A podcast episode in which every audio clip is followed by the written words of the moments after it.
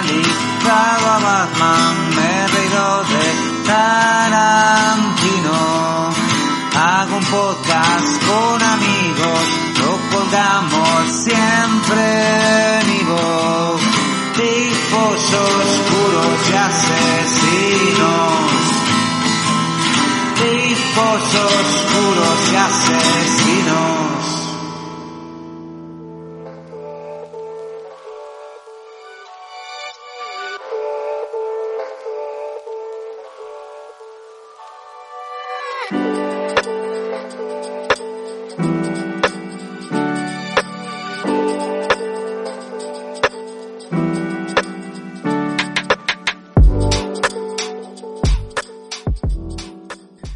Saludos, amigos y amigas reptilianos todos, y, bienvenidos a esta misa negra, sacrílega 100%. No es la primera vez que la hacemos, no creo que tampoco sea la última, porque hoy nuevamente tenemos un duelo de titanes, tres herejes y ateos confesos se van a enfrentar a un hombre de fe por segunda vez, esto es como los combates de MMA cuando hay revancha, y yo no sé si precisamente voy a empezar por él, eh, si este, este Gary Cooper que se siente solo ante el peligro ha venido con los revólveres, me imagino que sí, bien cargados. ¿No es así, compañero Fernando del Busto?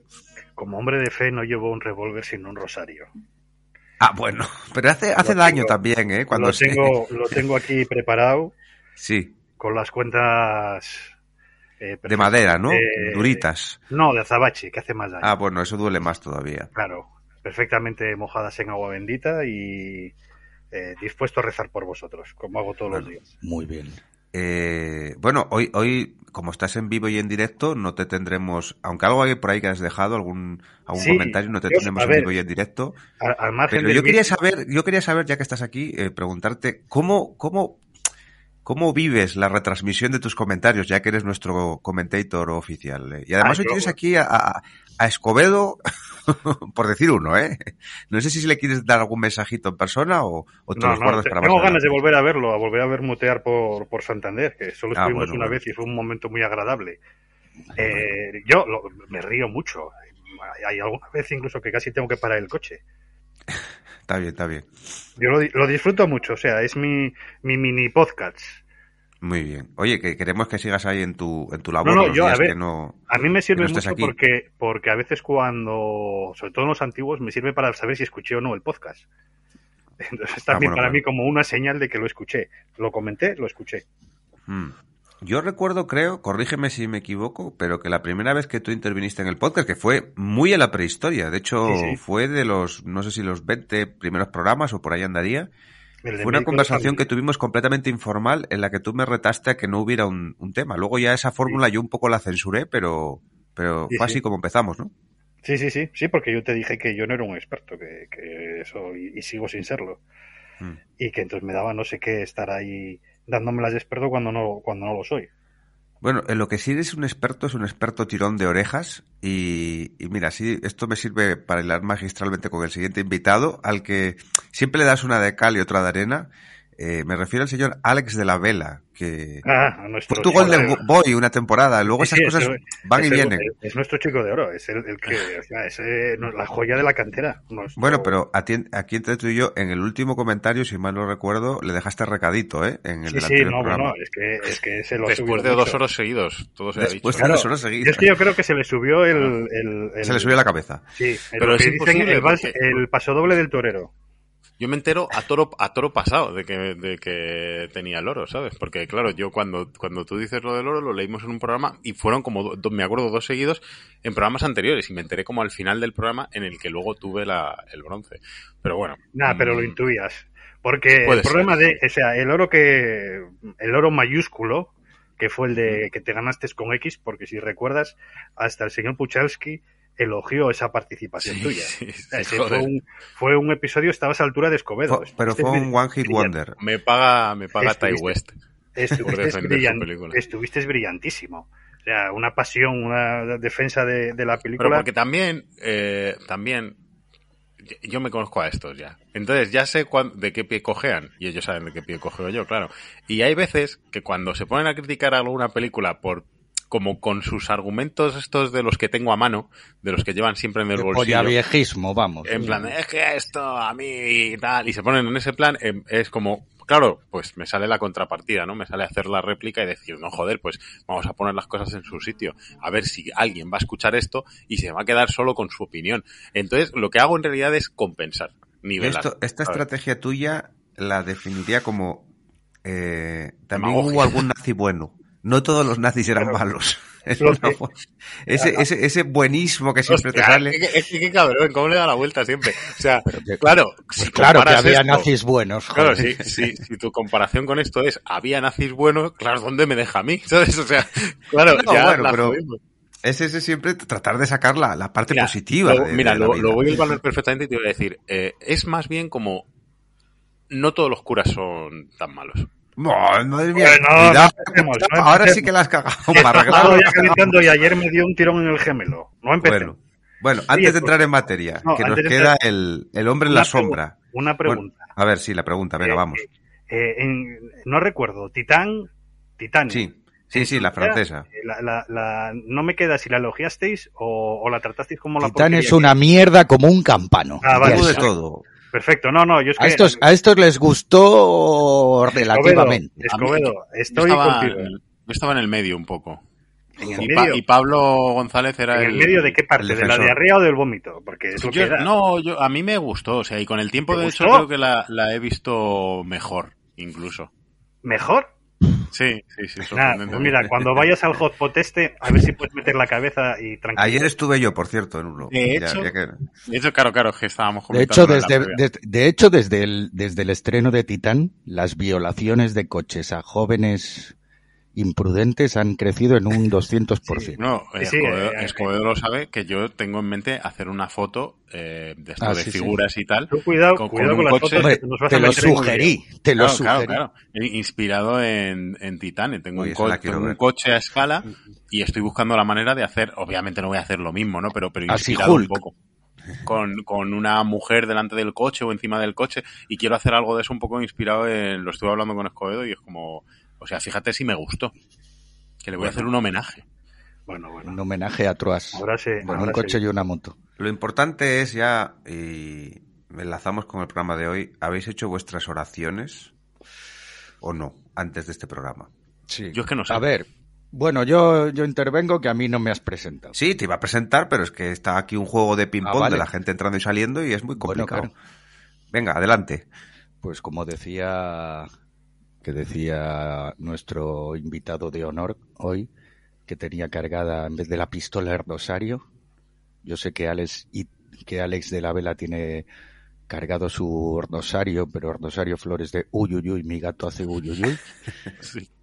Y nada, aquí estamos un día más. Bueno, sí, yo, vamos, me, me he levantado esta mañana. Pero estás y- fresco, ¿no? No, no te noto voz aguardentosa No, ni nada de que eso. va, si no he salido. Y mañana eso, por eso, por eso te lo digo. porque ¿Pero que después estás de... enfermo?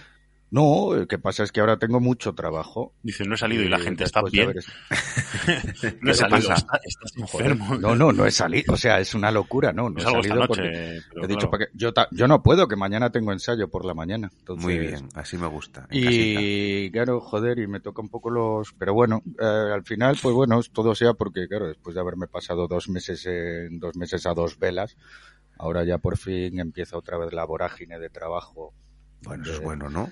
De noviembre a tope. Y, Bueno, pues no, esos no, cinco minutos estupendo. a ver si... A Esos cotizar. cinco, esos cinco minutos ahí a cotizar, claro, hay que pagarle el sueldo aquí al profesorado y demás. Claro, claro, que yo Para que luego se lo, se lo gaste en hot pots el hijo puta. Exactamente. ¿Sabes? Y luego saca vídeos ahí de, pero tío, o sea, eh, yo, yo cada, ma- cada día por la mañana, después de que mandes esos vídeos, digo yo, pero este se debe de levantar, o sea, se debe de levantar a las seis para ¿Qué estar cagando de seis a ocho ¿Qué y va? luego preparar el podcast. Esto es mejor que los yogures que anunciaba Coronado, ya te lo digo yo. Ah, No, no hace falta madrugar, ¿eh?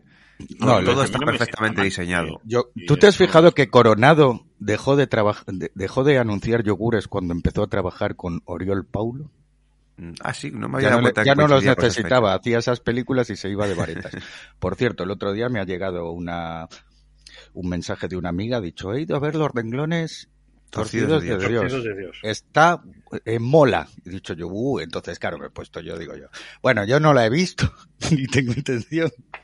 Pero bueno, entre la novela, la novela más sobrevalorada de la historia de las novelas y la dirección de Oriol Paulo, pues posiblemente eh, el resultado sea poco menos que catastrófico. Pues Pero yo, bueno, mira, a mí me crea el efecto contrario, unas ganas Claro, de verla yo- tremendas. Sí, yo tengo ganas de verla para echarme unas risas del Oriol verso, ¿no? Pero bueno. Claro.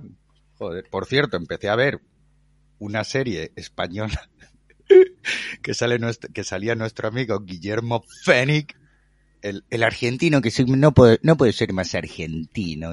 La de Bienvenidos a Edén, que Ay, es una especie de una isla con una secta, que los líderes de la secta son Guillermo Fénix y Amaya Salamanca. Claro, hombre, yo la vi porque otra amiga me dijo, joder, tienes que ver esto que es el descojono Y es en una isla. Sí, es de como las una tentaciones. Sí, es como una isla que les invitan porque hacen como una super rave, entonces van todos los jóvenes imprudentes, Pero entonces eso ahí parece les la película de Daniel El Boyle. la imprudente que eres salía tú por ver esas cosas, Sí, Escobedo. como rollo la playa, una mezcla de Sí, la, la playa, playa. y la de Nine Perfect Strangers, esta, la serie Ah, esa sí. de Amazon, que era que salvando a Melissa McCarthy y a Bobby Cannavale, todo Mm. lo demás era caca. Bueno, Mm. Chris Evans también salía, bueno, no, no, Chris Evans no, perdón, eh, este otro, Luke Evans, Luke Evans, que salía y bueno, no lo hacía mal el muchacho, pero joder, salía Nicole Kidman ahí, ella en sus, en su salseo. ¿Pero cuál, cuál? ¿Cuál es esa? intensita. Una nue- eh, que era de Amazon, como nueve extraños, nueve nueve completos perfectos desconocidos, extraños, sí, perfectos así, sí. desconocidos o algo así, que es una, pues eso, pues que les llevan como resort y es una especie de, de secta así como en plan de Ah, vale, autoayuda y tal y cual. ya la tengo aquí. Joder, Y- la verdad es que da, da todo el perfil Nicole Kidman de estar en una secta de autoayuda. Pues sí, sí, o sea, eso sí, en plan de puta gurú loca molaba el perso, pero es que claro, es que empieza ya ya con sus intensismos. Michael Y- Shannon por ahí también. Sí, Michael Shannon salía así también, haciendo de, la, de malo. haciendo de muerte blanca. No, no, no, no, no hacía de malo. No, A ver, parece, hacía un ¿no? papel, hacía un papel bien, lo que pasa es que, claro, Michael Shannon es muy proclive a la sobreactuación.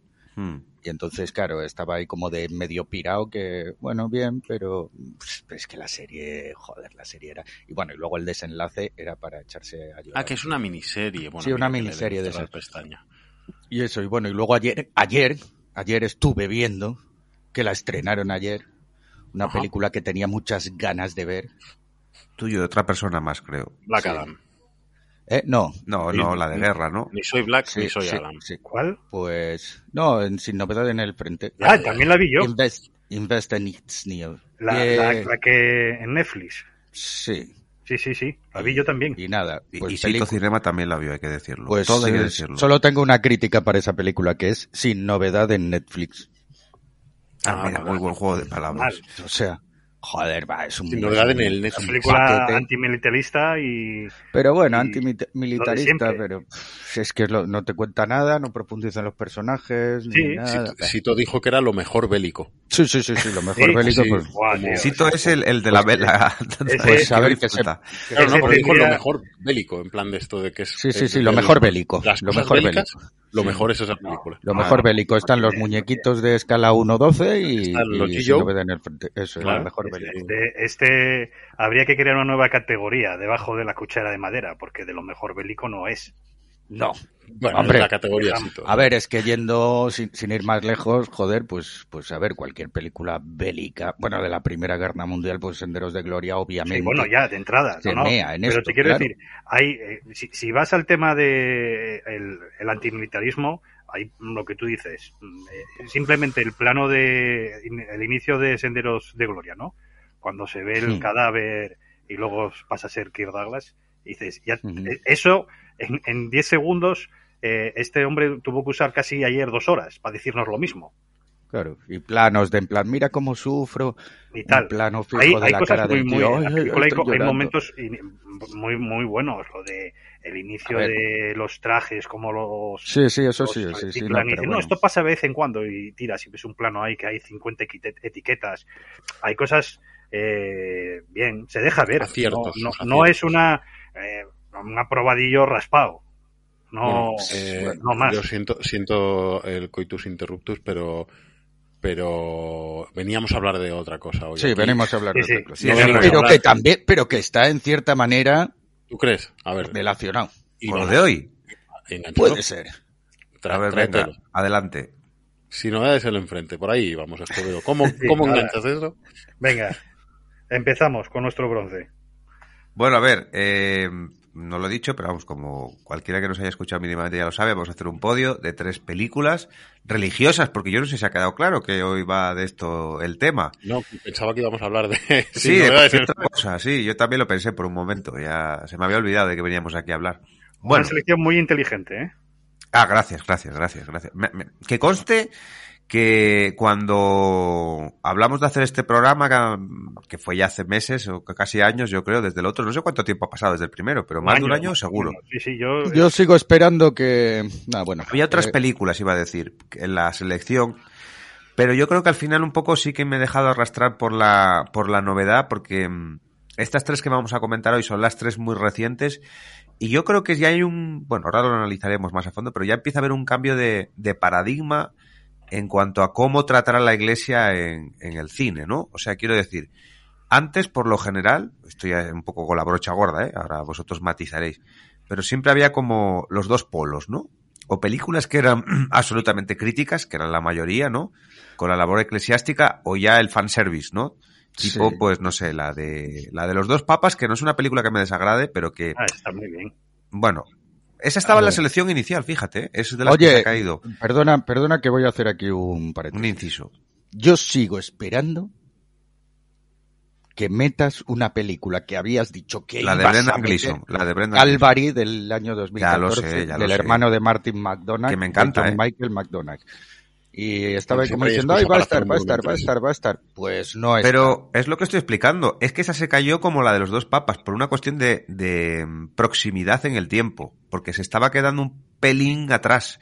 Y ya puestos a coger cosas actuales, me parecía más tirar ya, a- si vamos a por la novedad o por la actualidad, tirar ya de fondo. Entonces, esa y la de los dos papas se cayeron. Pero bueno, son rescatables en un. Pero que siempre hay tiempo para hacer un volumen 3 claro, de, y de cuatro y cinco. toparnos con la iglesia. Y luego, aparte, que, que yo creo que hoy las películas, a, a mí hay una que me ha gustado especialmente, o sea, que me parece Mm. muy, muy buena, pero sí que es cierto que, que, que el resto, de una forma o de otra, y creo que es lo interesante hoy aquí y la gracia de, de tener a Fernando también, es el hecho de, de que crean debate, ¿no? Y de que aquí Mm. hay, aquí hay un montón de temas de los que se pueden hablar mm, a raíz de la propia película, ¿no? En plan, la película a lo mejor te cuenta algo, pero luego creo que incluso yo tengo interés por llegar a alguna de ellas y preguntaros si sabíais más de, del caso Del y todo el rollo, pero porque, porque Sí. son bastante interesantes. Y aún así, claro, anda que no es, no da juego la religión para el cine. Claro, claro, y eso, eso. Que yo creo que aquí la, la ambigüedad en las tres películas yo creo que es una característica que, que la separa un poco, ¿no? En la línea de lo que estaba comentando hace un poco. Eh, y perdón por repetirme, pero es verdad que ya no es tanto eh, o, o es muy buena o es muy mala o esta persona es muy perversa o esta la otra, aunque haya crítica de fondo, que yo creo que las tres tienen crítica de fondo, porque si no, no tendría tampoco gracia, no es, no está tan polarizado como yo creo que estaban las historias más de otra época, o bueno, no de otra época, de años atrás. Pero bueno, no me enrollo más, así que vamos a ir con el podio y así ya vamos comentando una por una y entrando en detalle sobre cada caso concreto. Como hoy eres el, el invitado especial, Fernando, eh, yo creo que lo, lo lógico sería que abrieras tu fuego. Así que, adelante. Si no tenéis problemas, No, no, eh, que va, ninguno. vale. Pues bueno, entonces favor, empiezo con mi bronce, ¿no? Sí, con tu bronce. Vale, mi bronce es El Rezador. Vale. Película muy actual. De chucha este año. ay chucha no jodas Sí, Película del año 21, dirigida Bueno, por... 21-22. ¿Me Dios pone 21? pone- pone Yo fecha. en- pone, en- pone 21 sí En la ficha leí 21, pero es cierto Sí, que es pues una me película que, 21. que se ha, lo- o sea, tiene una producción larga, porque Sí. en el año 17, en la, en la documentación que vi, eh, era cuando había recibido un, un apoyo de uno de estos proyectos, porque es una coproducción dirigida por Sí. Tito Jara, ecuatoriana, que es el casi los que se llevan la bandera, pero luego también está Ecuador y luego también está España. Eh, Entonces, en el año bueno- 17 recibieron unas primeras subvenciones, ya sabes cómo es la gente del, del cine. Y, hasta el cine. 21 no A lograron a robar, a buscando robar, dineros como los funcionarios que mantenemos, señor Escobedo. Ahí está. Sí. Dicha esta broma, seguimos, volvemos al tema. Pero una Eh, cosa, una cosa, perdona Fernando, es que justo se lo comenté a, a estos el otro día, que curiosamente, claro, que es una coproducción, pues eso, ecuatoriana, española, tal, y, y, Está grabada en Orcasitas. y conozco a una persona que, bueno, Perdón por el chiste, lo siento. el, Tenía que decirlo. el director de fotografía, eh, o sea, yo conozco al director de fotografía de esta película porque grabé con él un- uno de los videoclips de, de Retales de mi grupo, el, el videoclip Ajá. de Solo Tú, por si alguien lo quiere buscar, Retales Solo Tú en YouTube. Muy Ese bien traído videoclip- esto, ¿eh? Eh. No, pero, pero es cierto. Yo luego hablo de mi libro. Yo luego hablo de mi libro. Y sale Tito, y sale Andrés Crespo en el vídeo. Pero es que además, o sea, eh, Carlos, eh, Carlos de Miguel, que es el director de fotografía de esta película, que, que mm, igual ahora suena raro que lo diga, pero me parece de lo mejor de la película, precisamente la fotografía. A veces incluso, y perdón, pero ya apunto aquí, a veces incluso un poco como, como por encima de lo que la propia película pide, pero bueno. Y, y joder, pues Carlos de Miguel dirige- fue el director de fotografía de, de nuestro videoclip de Solo Tú, del que estamos muy, muy, muy orgullosos. Y bueno, el tío es un, es un talento. Yo he visto más cosas suyas y, tiene ahora unos cortometrajes que están también eh, pasando por un montón de festivales y demás. Y me sorprendió mucho ver esta película porque no lo sabía. Y cuando terminó, ver su nombre en los títulos de crédito, viendo esta película ecuatoriana, yo sabía que él había estado grabando mucho por Sudamérica y tal. Cuando hicimos el proyecto, eh, lo estuvimos hablando también bastante. Y al ver esta película dije, anda, coño, mira, es eh, Carlos de Miguel. Y nada, por dejarlo ahí apuntado y de paso hacer mi cuñada de publicidad. Que Venga, era, eh, recordamos, solo tú de Retales, ¿no? El- Solo el tú, videoclip. retales. Solo Vale. tú, Solo Donna. Burgo de Arias, solo tú. Además que, Bueno, bueno, una de las, Volvemos, de volvemos la a- al una de las actrices de ese, de En ese, Solo tú también. de ese videoclip, Candela Arstegui o algo así creo que se llamaba, que es hija de un actor así famoso español que no, no sabría deciros ahora, y ella sale en algunas series también, es que como no sigo mucho el panorama nacional, pero bueno, el caso es que la gente verá caras reconocibles también en ese videoclip si se lo pone. Solo tú Ujú. de Retales. Retales, recordamos. Venga, Fernando, enlaza No, con Solo está- tú. Está interpretada por Andrés Crespo, Carlos Valencia, Valencia, Emilia Ceballos y Renata Jara en los principales papeles y narra la historia de un, un pícaro que es Atanasio de Fetiche que en el, en el noble intento de equilibrar la fe y sus beneficios eh, se asocia a, a una familia que dice que su hija tiene una serie de, de visiones de visiones. Eh, y entonces a partir de ahí intenta un poco gestionan la, la, devoción popular no Eh, yo la puse en el bronce porque en la película el, el guion avanza de una manera un poco extraña a saltos Eh, a lo largo de la película ves que hay un hay un cambio el personaje principal, Atanasio de Fetiche, al principio ves que es un cínico, un descreído, al final acaba creyendo, pero no, no ves, no lo ves. De repente te aparece creyendo. Y luego también tampoco me gustan los actores. Nuestro amigo Andrés Crespo, que es el personaje principal, eh, pone una cara al principio y la pone la misma, es el, mismo gesto hasta el final. O sea, no, no, no, eh, haga lo pase lo que pase, no es, es inmutable y luego hay cosas que, que me extrañan, ¿no? O sea, se monta la que se monta y, y en ningún momento aparece la iglesia de manera oficial. Es, eh, hay una devoción popular, pero no aparece la iglesia oficial. En toda la película desaparece, no hay, no hay presencia del Estado ni del gobierno y solo de, derramamiento a- al final porque necesitan, te aparece un, un policía y, y poco más. Mira, sí, lo tengo aquí. Programa Ibermedia fue como se subvenció. La, la, la subvencionaron en el 17. Eh, según el periódico ecuatoriano El Universal, la película va a estar disponible en la plataforma HBO en Europa. Yo la vi aquí en el cine, esta.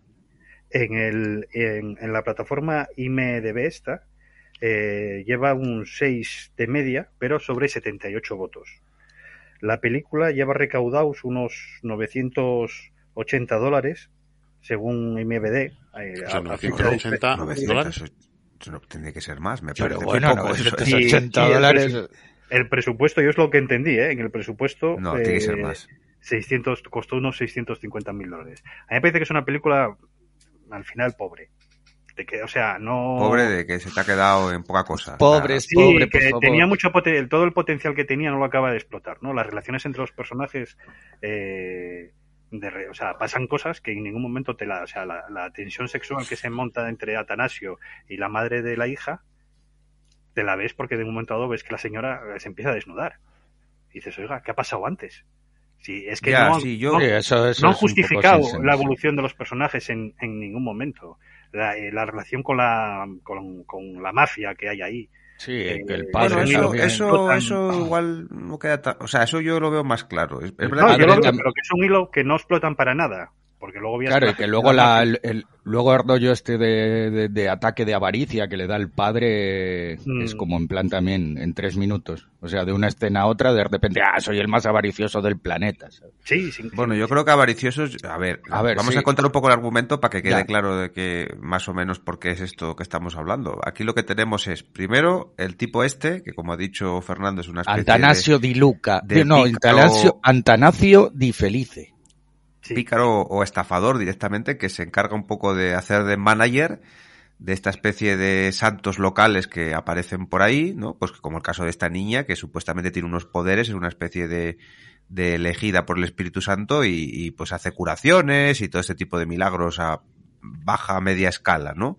Y esta niña es como una especie de celebridad ahí de un pueblo, obviamente empobrecidísimo, un poblado donde vive, y lo que hace él, sí, un barrio, es un poco promocionarla ya a gran escala, ¿no? Para que tenga su... hace de manager, ¿no? Como si fuera el manager de un grupo de música, pero de, de este tipo de, de individuos. Entonces lo que hace, obviamente, es establecer una relación primero con los padres, a los que se tiene que ganar, para poder eh, iniciar toda su campaña, ¿no? Promocional e ir consiguiendo logros. A su vez, él está asociado con mafias, con las que también recauda subvenciones, no del Estado, sino en este caso de, de las mafias, para, pues eso, crearle la iglesia y demás, y el culto que genera a su alrededor.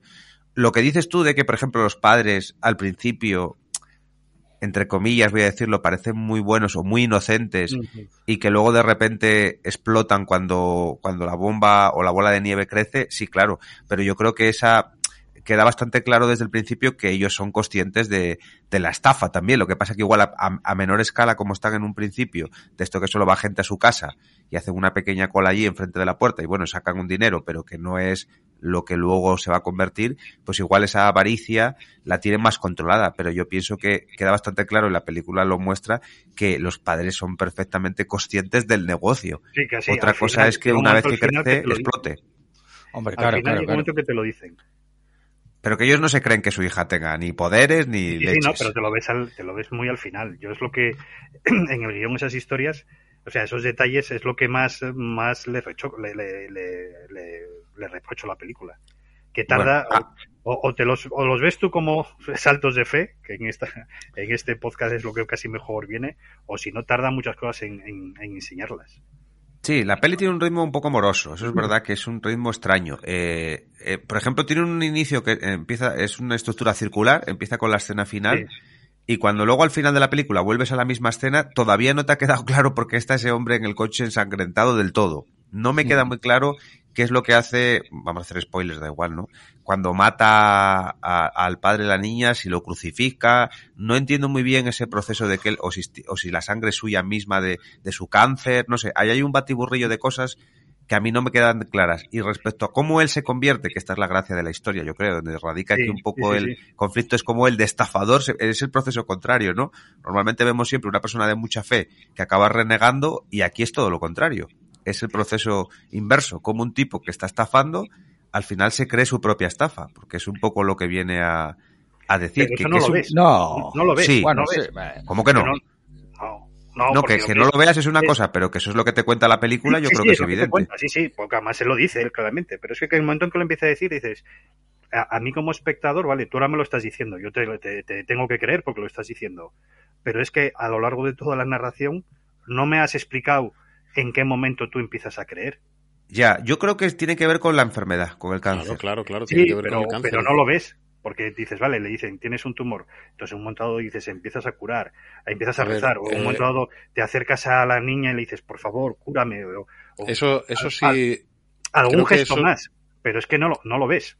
creo que eso, a ver, eh, yo estoy en vuestra línea, ¿vale? De opinión. Tú estás en Pero- el punto medio, ¿no? No, no, no, estoy Ah, en vuestra vale. línea y, y me parece el bronce también clarísimamente, pero creo que sí que es cierto que hay una, hay un par de escenas en los que él se acerca a la niña, la niña le toca, le dice cosas, no sé qué, él empieza a sangrar y llega un momento en el que él, como por aferrarse a algo de esperanza, cree que la niña le está curando, ¿no? Y se lo dice a la madre en plan de, ay, me está curando el cáncer, está, está purgándolo, está haciendo que salga de mí. Lo dice muchas veces así cuando empieza a sangrar. Otra cosa es que se esté equivocando o que sea como, tronco, vete al médico, ¿sabes? Y, que te diga algo.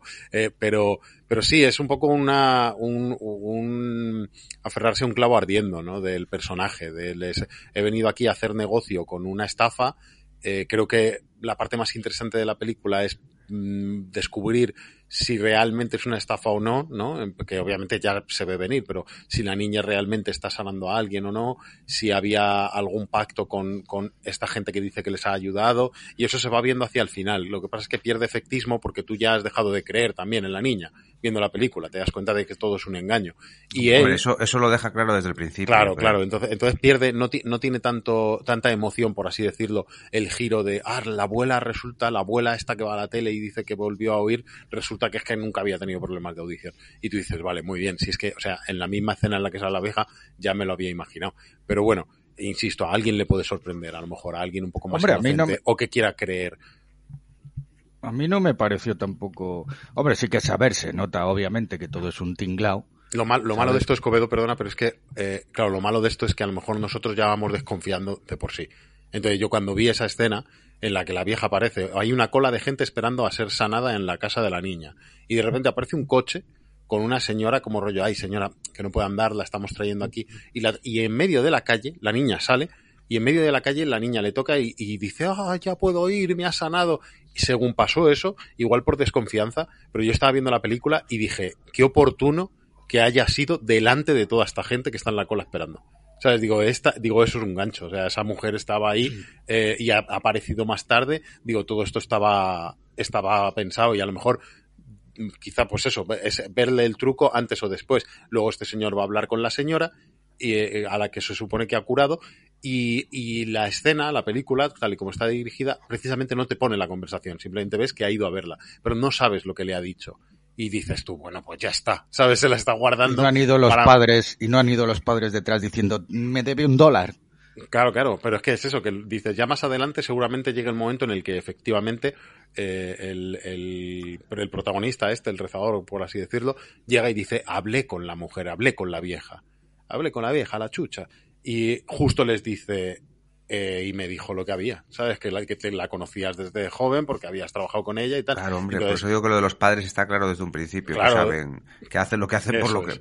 Pero al final el debate que yo creo que plantea esta película, por ejemplo, cuando si ya lo se sabe monta el negocio... solo la madre o lo saben los No, lo sa- yo creo que el, el tema, lo jugoso de esta película, y ahí creo que lo hace bien, es plantear el debate de, de, de la fe fingida, ¿no? Pero fingida ya no solo por parte ni del estafador, ni de la propia niña, que no deja de ser una niña, no lo olvidemos, ni de sus padres, sino todo el, todo el tinglao que se monta alrededor de ella, Sí. cómo hacen negocio en los mercados Eso del está, barrio, guay. cómo creo- crean la iglesia, cómo siguen adelante pese a todo lo que pasa. Al final, esa especie de sugestión, por llamarlo entre algo, entre muchas comillas, sugestión, porque en el fondo yo no creo que sea una sugestión. O sea, sí, tiene parte de sugestión, pero es, es la esencia de la fe, que es lo que un poco esta película pone, como todos creen, porque no por un deseo o una creencia o una fe genuina, sino por por un des- una necesidad de creer, que es al final el debate de, que tenemos siempre con estos temas De de, hecho, eh, religión sí, religión no, la necesidad de creer.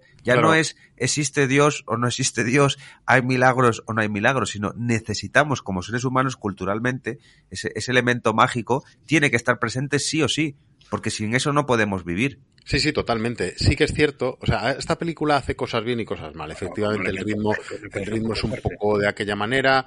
Eh, hay evolución en los personajes de una escena para otra que no está justificada. Tiene, tiene muchos fallitos más en la parte del guion. Pero luego te deja también dudas, ¿no? Porque cuando va esta periodista que va a hacerle una, una entrevista a los padres y ya la van a poner en televisión y tal, la niña le dice algo que no se llega a saber a la peri- periodista que Sí, la, sí, que sí, la sí, trastoca.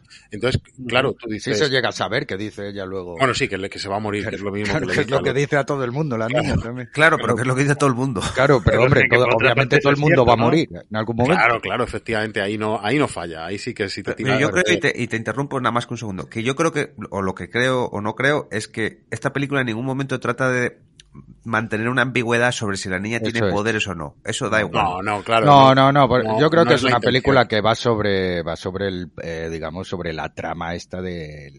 Sobre el autoengaño. eso es, es, una película que habla sobre el autoengaño, porque precisamente hay cosas muy, muy interesantes, como por ejemplo en plan de lo, de, lo que estabais comentando, no cobréis un dólar o un lo que sea que, que la moneda de Ecuador, que no sé cuál es, un peso, no le No, cobréis. bueno, ¿Qué es? ¿Qué es, Escobedo? no, están en dólares, están Vale, en dólares, será, pero... vale, pues, pues le dice, no cobréis un dólar a, a la gente por venir a visitar a la niña. No le cobréis nada. Y ellos dicen, ¿qué dices? Entonces, ¿cómo hacemos el negocio, no? Y es como, el negocio va a venir aquí. Es casi como si fuera, eh, pues un reclamo turístico, ¿no? Y montamos un montón de negocios alternativos para que así nadie pueda decir que nosotros nos estamos lucrando de la niña. Nos estamos lucrando de la gente que viene a ver a la niña porque hemos puesto puestos de, perritos calientes y, vendemos agua bendita y no sé qué, no sé cuál. Eh, Eso, eso es muy interesante y muy inteligente que la película lo plantee, porque muchas veces no nos damos cuenta y, vemos y, y miras solo donde está el problema, ¿no? Y no ves a lo mejor eh, toda, toda la parte circundante que es los que se están beneficiando de que exista ese problema o esa anomalía, ¿no? Que en este caso es la niña. Y otra cosa que me gusta bastante es el hecho de que la niña tiene muy poco protagonismo. Es decir, hablan de ella, hablan sobre ella, eh, la utilizan, sale un montón de veces, pero nunca jamás le preguntan o le dicen si está bien, si está mal, hasta el momento en el que dicen, no, que la niña está hasta la polla y no quiere trabajar. Trabajar. Y este es el dato. Claro. Es como en plan de no quiere trabajar. Y entonces, a mí me gustó mucho toda esa parte de decir, joder, es que la niña en ningún momento te, te están poniendo ni su punto de vista ni nada, absolutamente nada. Y claro, cuando tú dices lo de no quiere trabajar, eh, empiezas a atar cabos, y eso me pareció que estaba bastante bien hecho, pero igual es hilar muy fino. Cuando, cuando este rezador al principio se muda allí para intentar convencer a la familia de trabajar juntos, ellos no quieren y tal, él se muda justo a un piso de enfrente como para tenerlos vigilados o para estar ahí haciendo presión. Mm. Y la niña, en un momento dado, sale a la calle, como rollo medio sonámbula o lo que sea, y él va a ayudarla. Y luego, dándole vueltas a la película, pensé, claro, es que la niña en realidad se quiere escapar. O sea, la, la niña en realidad se querría escapar, rollo, es que son sus padres los que la tienen literalmente secuestrada, eh, obligada a trabajar haciendo como que cura a la gente. Y ya cuando llega la escena en la que dice la niña no quiere trabajar, eso me pareció brutal, porque dije, joder, ya estamos hemos dado por hecho que, bueno, que esto funciona así y que están en estas circunstancias y que todos los días va gente por la mañana, abren a esta hora, cierran a esta hora, pero ya que ellos mismos lo evidencien y lo digan en voz alto, me pareció como muy sutil, pero un desliz por parte de los, de los padres, ¿no? En plan del decir, no quiere trabajar. Y me, me gustó mucho ese, ese matiz, porque no es, claro, ya no es, ya no es algo altruista, ya no son milagros, por mucho que tú estés viendo la peli que quieren sacar el dinero, es que para ellos es su trabajo. Y eso, sí, estuvo, eso estuvo, eso estuvo muy muy bien que la película lo calzase de esa manera. Ya te digo, tiene sus hallazgos, tiene sus buenas ideas, la, la crítica está ahí, el tema de lo que ya hemos comentado, de, del querer creer, ¿no? De, de la fe en la creencia. Sí. Que Es es, que lo eso que es lo da- principal. que, que es lo que te da esperanza de Ahí estoy también, por ejemplo, enfermedad y tal. Es lo fundamental, sí. hay un aspecto que, que, que toca muy tangencialmente, ¿no? La crítica que hace a los medios de comunicación, que tampoco También. acaba de desarrollar. Porque. Claro. Mira, Hombre, eso tiene to- todos los hilos que tiene no los puede desarrollar en una película, pero Claro. yo creo que y tendría que haberla profundizado un poco más. Y yo luego me llama mucho la atención, siendo una película que se supone que es en clave realista, eh, que desaparezca totalmente tanto el Estado como eh, la Iglesia como jerarquía oficial. Hay un momento, Yo en eso no. ¿recordáis? eh, hay, hay una campa- Pero- hay una misa de, cam- en un campo de fútbol. Entonces, pero eso a mí no me chocó tanto. La, la iglesia de Ecuador se monta ese, ese un número de ese tipo, de, de ese punto, ¿no? De, ese- de esa magnitud. Y no salió un portavoz diciendo, mire, es que eso no está reconocido, no son visiones oficiales, no tienen ningún tipo de apoyo. Pero igual a la si iglesia le interesa eso, no le viene mal. No, No sé, bueno. la iglesia es muy estricta. con No, pero la iglesia mete ¿eh? mano ahí fijo. O sea, Sí. si te montan, Yo, un, te montan un hay- garabandal ahí y, y se mete la Claro, iglesia Bueno, a primera de cambio. ahora, lo que pasó Claro. en Claro, Cantabria. mandarían a alguien para contrastar. Pero mira, yo estoy de acuerdo en algo que yo creo que ha dado en la clave Fernando, que es el hecho de que es todo muy tangencial. Es la crítica a los medios, la crítica precisamente a la propia iglesia, a la fe. Al final toca un montón de palos, pero te está contando una historia más cerradita que es la de esta familia. Y se, y se prefiere decantar por, por los líos entre la propia familia, las infidelidades, los maltratos. La peli prefiere ir por ahí fallando un poco en, en Pero es que opinión, tampoco que los apunta, pero tampoco Claro, ellos. Claro, claro, claro, pero me Pero- refiero que, que la película tiene un tiempo, porque además eh, eh, no, no es muy larga, aunque se puede hacer un poco tal, a mí no me lo parece, pero no, No. es muy larga, y es como que deja todo, e- todo eso ahí como para que tú ya, pues si quieres a lo mejor reflexionar sobre ello, lo reflexiones. Pero sí que es cierto que al final no se mete en ninguno de los temas eh, lo suficiente como para marcar. Se queda un poco en algo superfluo en todos los temas. Por eso digo que estoy un poco de acuerdo que lo que, lo has apuntado tú, Fernando, que es que es tangencial en todos sus temas. Y al final, pues eso hace que cuando termine se te quede una sensación un poco de, de vacío, de vale, Pues, ha estado no bien, sé. pero A mí me, yo, a ver, yo, yo, yo la tenía, yo sinceramente la tenía en la plata, eh, tío. No me, sí, para hay algo peor que esto. Y no lo Eh, digo sí, porque esto sea sí, malo sí, sí, sí, sí, sí, ¿Sí? sí, me parece, hay algo que veo peor. Pero es que hay algo que creo que a lo mejor Pero, te, en fin. te ha- te ha, molestado más. Que es de- No, no, no, yo- no es que me haya molestado. la- no, pero la- ahora, ahora, luego cuando toque lo explico. Sí, espera que termino. Que a mí creo que la película básicamente eh, tiene un tema, que es el tema de la manipulación y el Cristo este que montan, eh, de cómo cambian toda la vida en Atucucho, ¿no? Que es el barrio ese que está en, que lo llaman la montaña, un barrio de Quito, ¿no? Que si Quito está a 2.800 y pico metros, esto está como a 3.500, que lo llaman Por la... eso creo yo que a la iglesia tampoco le molesta mucho lo que hagan allí. Claro, es que es un barrio también, un barrio conflictivo y bueno, pues básicamente un barrio marginal de Quito, ¿no? Que Quito es enorme también, claro. En Sudamérica ya sabéis que las ciudades crecen a lo ancho en vez de a lo alto, Tú estuviste pues allí, ¿no? entonces está ahí. ¿Eh? No, aquí no, aquí no. Ah, Eh, Yo es que vivía no, en la calle Quito. que- Ah, vale. Sí, yo, yo, En un sexto, además. No, yo hay muchas cosas que quito de mi vida, pero esto. Entonces, eh, sí que, y sí que lo que me gusta a mí también es eso, que como de la noche a la mañana hay, hay peña que vende estampitas, agua que ha tocado, que no sé qué, venga, cuatro dólares, tal, pim, pam. ¿Sabes? Y están ahí montando el negocio. Y eso es lo que realmente la película estaba sobre el tema de, joder, de, también de la ambición y venga, vamos a más, a más, a más intentar, eh, ¿sabes? Intentar sacar partido de una situación, ¿no? De cómo ellos les cambia la cara cuando les dice, joder, podemos sacar, no, es que no queremos, tal, no sé qué. Y luego Claro, cuando empiezan a ver dinero, dicen, podría "Hostias, hablar- esto es el, esto es la, esta es la bicoca, ¿sabes? Claro, se podría Y- hablar del negocio de la fe.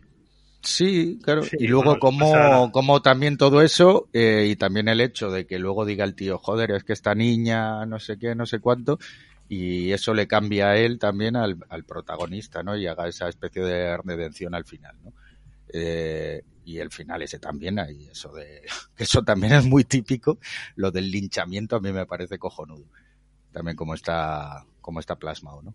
Entonces, no, yo creo que y es una película que yo dentro, hombre, obviamente tiene sus pequeñas fallas, sobre todo de argumento, que hay cosas que dejan no muy, que no dejan hiladas o que parece que va a ir por un lado y luego va por otro y tal, pero sí que creo que es muy honesta en su intención y está bastante bien, bastante bien realizada, vamos. Eh, yo la veo que a nivel de eso, de lo que decías tú, fotografía, encuadre, todo está, es una película que está bastante bien. Cuando se meten en las casas, ahí hay un plano secuencia, en plan, ¿sabes? De Steadicam ahí detrás del protagonista que, que creo que está muy bien, y está muy bien reflejado también todo el tema social. Yo creo que es lo que mejor reflejado está. Lo de la vida, cómo es ese poblado, eso claro. es lo mejor. Y cómo está ahí la, digamos, la patriarca, ¿no? La cacique esta. Ah, la eso también está muy bien, sí. también que es como la, vamos, la mafias allí, que dice, no, no, no sé qué, no sé cuánto. Y sobre todo eh, el tema de, de que allí las religiones es todo, ¿no? Sobre, hombre, también eh, por el tema de la tradición, del lenguaje, ¿no? De todo, de... A mí Pues me gusta también, por cierto, ahora que dices lo de la mafia, una, una escena o dos puntuales que es cuando él que tiene deudas Sí, que le van a dar la paliza a los y matones y, dice, como... no, aquí no, vamos a otro Sí, lado. y como los ves al tío fregando. Muy, muy protocolaria, ¿no? Lo de recibir Sí, una paliza. Al tío que le ha, el tío que le ha pegado la paliza, uno de los dos le, le dice, toma, tómate estas pastillas para que no se te inflame y el otro está, y el otro está fregando la sangre, ¿sabes? Ahí en otra habitación. Pues eso, eso está muy bien planteado, como planting precisamente, el hecho de que, fíjate si es un canalla, hasta el punto de que ya los propios matones tienen confianza con él, de darle Sí, sí, palizas, sí, de ir a, de ir a pedirle el dinero, ya tienen como una relación de, de colegueo. De colegueo, de Que colegueo. y el otro, venga, tío, joder, dice, toma, aquí está tu dinero. Y dice, joder, ves, ves, tío, tampoco era tan difícil, me das el dinero y no te teníamos que haber pegado y tal. No, Sí, sí, el mafioso le da está pena cuando bien- tiene que pegar. Está muy bien resuelta, ¿eh? Lo único que el final no me queda claro, mira, ahora que ya lo he comentado antes, a ver si vosotros lo, lo tenéis más claro que yo, que, que- o sea, ¿por qué él en el coche, en la última escena o en la primera? Lo de la crucifixión, sí. ya Sí, no me queda claro eso, Es porque que cuando empieza la película, que ya lo has dicho tú, en plan circular, se ve eh, la, la última escena, se ve a un policía llegando a una iglesia y, es, y la iglesia, el suelo está lleno de sangre. y mira hacia, hacia arriba, ¿no? Mira Es hacia arriba eso. y parece que hay una persona crucificada sí, o algo es así. que lo hay. Sí, sí, sí, la hay. además se ve claramente. Pero no se ve. ¿no? No sí, sí, se ve, sí se ve, Sí sí se se ve. Ah, se sí, ve ah, pues mira, se ve, porque luego al final, luego al final que ponen San Carlos, sale la imagen del Carlos crucificado. Claro, eso es. Ah, yo lo intuí, pero fíjate que no, no lo había visto así Bueno. de primer plano. Entonces, yo creo que, a ver, perdona, perdona que, que- que intervenga aquí y tal, que yo creo que el final es, dice el tío, oye, vamos a dejar a esta chica y a su hija tranquilas con todo el dinero, que Claro. hagan su vida, que empiecen de cero y precisamente para que no las persigan ni nada de eso vamos a, a montar el paripé de que aquí murió el mártir de San Carlos y entonces ahí tienen, sabes, como que se quedan tranquilos porque tienen su... Claro. A ver, él se sacrifica rollos. Yo sé que tengo una enfermedad y que voy a morir, pues no me importa sacrificarme y quedar como el Sí, sí. criminal, como el asesino. Hasta ahí está claro. Las otras dos, pues la chica y la niña, pues vale, eh, se, se van a, digamos, disfrutar del éxito de su fraude, por así decirlo. Pero ¿qué pasa? Que, y aquí donde, es donde creo que hay una lectura interesante con ese último plano. Eh, él no quiere quitarle la fe al pueblo. Es decir, el pueblo no, o sea, si se enteran que todo ha sido un engaño, Claro. es un palo. Entonces, de alguna forma, su última gran acción es decir, vale, habéis matado a este hombre, pues al menos voy a hacer, voy a convertir a este hombre, porque este, este tipo, el rezador este, es experto en esto. Y es como Ujú. voy a convertirle en un mártir para que tengáis algo nuevo a lo que adorar.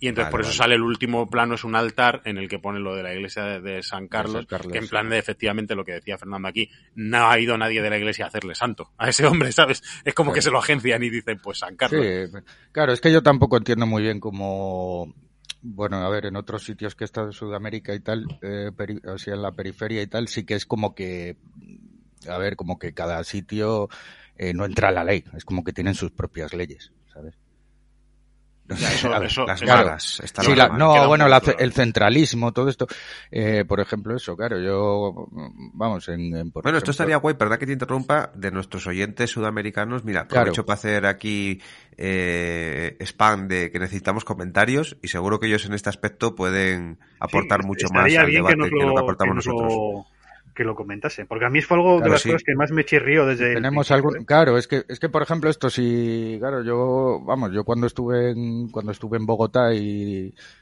por ahí, que estuvimos en los barrios más pobres haciendo una gira, y joder, y por allí, pf, claro, por allí es que claro, cada, cada barrio tiene como su cacique y tal, y que tú llegas de fuera y que dices, como vayas solo por ahí, te da la mal. Pero claro, obviamente, si vas con gente de allí y te dicen, no, esta gente que viene aquí a hacer teatro para los niños, que tal, que cual, dicen, no, no, no, vale, vale, perfecto, pues vas ahí con alfombra de, ¿sabes? Alfombra de terciopelo. Claro, y, Claro, pero quiero aquí- decir, pero ahí la, digamos, la ley, y sobre, y ya no te digo nada si sales de las ciudades grandes. Pero claro, que ahí, eh, o sea, la ley no llega a muchos sitios. Entonces yo no sé en Ecuador, en, en Quito, en las zonas, digamos, más, más alejadas de, de la, del centro, o sea, como puede ser esto, a Tucucho, yo no sé muy bien cómo funcionará esto, pero sí que es verdad que, que en muchos países no es ninguna sorpresa que, que allí la ley no llega. ¿Sabes? Entonces, claro, Pero- tienen sus propias. Otra cosa es eso, que metan, que metan un paripé como este, que tampoco en la película te dicen que sea una cosa longeva, es decir, que lleve años, porque esto en un año eh, todo Dios se ha olvidado de la niña, ¿sabes? Entonces, Porque claro, saldrá otra probablemente. Sí, eso es. De hecho, Entonces, es- claro, es una cosa que. final. Es la, claro, la reflexión de San Carlos es esa, es decir, vamos a darle algo nuevo a la gente Claro, que- claro, a lo claro. que aferrarse, a una, una, una nueva fe. o- Sí, que eso que comenta, y un momento, esto que está comentando, comentando ahora Escobedo, lo hablan los, los protagonistas, ¿no? Cuando el padre de la niña está hablando de montar una, crear una nueva iglesia y el, eh, el, otro personaje le dice que, que, que- que hace, que esto va, tiene un recorrido y va a, desa- va a Claro, terminar. eso es.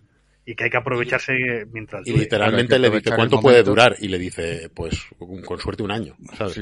Y le Claro, dice, un yo- año. yo- lo que que, sí tiene que, es que la niña tiene que trabajar a tope un año y después a vivir de las rentas, claro. Yo a mí lo que me llama la atención es eso, que desde aquí, desde a vieja Europa, ¿no? Sabes que hay misioneros en, en sitios difíciles, misioneros, digamos, de la iglesia reconocida, que están ahí trabajando y que lo que me llama la atención es eso, de que en ningún momento la iglesia o- oficial aparezca y diga, no, esto mm, se- mm, dirán lo que digan, pero no tiene el apoyo de la iglesia católica y mm, eh, aquí están jugando con la... Pero yo tampoco Claro, entiendo por qué la iglesia iba, iba... Eso al final les hace campaña. la- ¿Por qué claro, lo iban a, claro, no, a pero sí, siempre... De- eh, De siempre- todas maneras, de todas maneras ya te digo yo que, que fuera la iglesia que saliera que hiciera un comunicado, esto no sirve para nada, la gente iba a seguir yendo. Sí, y de hecho, Sí, sí, a ver, si no hace falta irse a Sudamérica. Decir, Aquí en, claro. en Andalucía, no es por un saludo Claro. a nuestros oyentes andaluces, todos estos rollos tipo las pinturas de Belme, las caras, la- las curanderas que han salido La en miles de famosa, programas. la, la No veo que la iglesia esta- tampoco se pronuncie categóricamente para Sí, desmentir sí, nada. pero fíjate, en el caso de Santander lo conoce, supongo que lo conoce bien Escobedo, ¿no? Lo de Garabandal. Que Sí, la sí, iglesia claro. dijo que no era reconocido. El Palmar de Sí, Troya, que es el más famoso. Bueno, pero esos son casos extremos. Es Claro, eso, no es, eso es una cuestión de ir contra la jerarquía, pero es- en estos casos realmente ellos no están yendo contra la, digo los los protagonistas de la historia no es un no es un sector que vaya en contra de una jerarquía que- oficial, no entra en ese tipo de Pero es que, claro, fíjate, claro, pero es que era lo que dice Fernando, claro, lo del palmar de Troya. pero eso no tiene O nada sea, que ver. claro, claro, pero que te quiero decir que la iglesia se mete ahí, pues obviamente dicen, oye, a ver qué está haciendo esta gente. Pero, Pero a la porque gente, le daba igual. está yendo a, a- a- a poner en duda o, o- o a pelear, a guerrear contra la jerarquía eclesiástica. Pero en el caso de, de estos curanderos o de estas cosas tan minoritarias y tan de Claro. núcleos tan reducidos, les importa un pepino quién es el papa o, o- o la jerarquía eclesiástica. Lo único que están es a lo suyo en una labor que en el fondo, si realmente a la iglesia no le viene mal.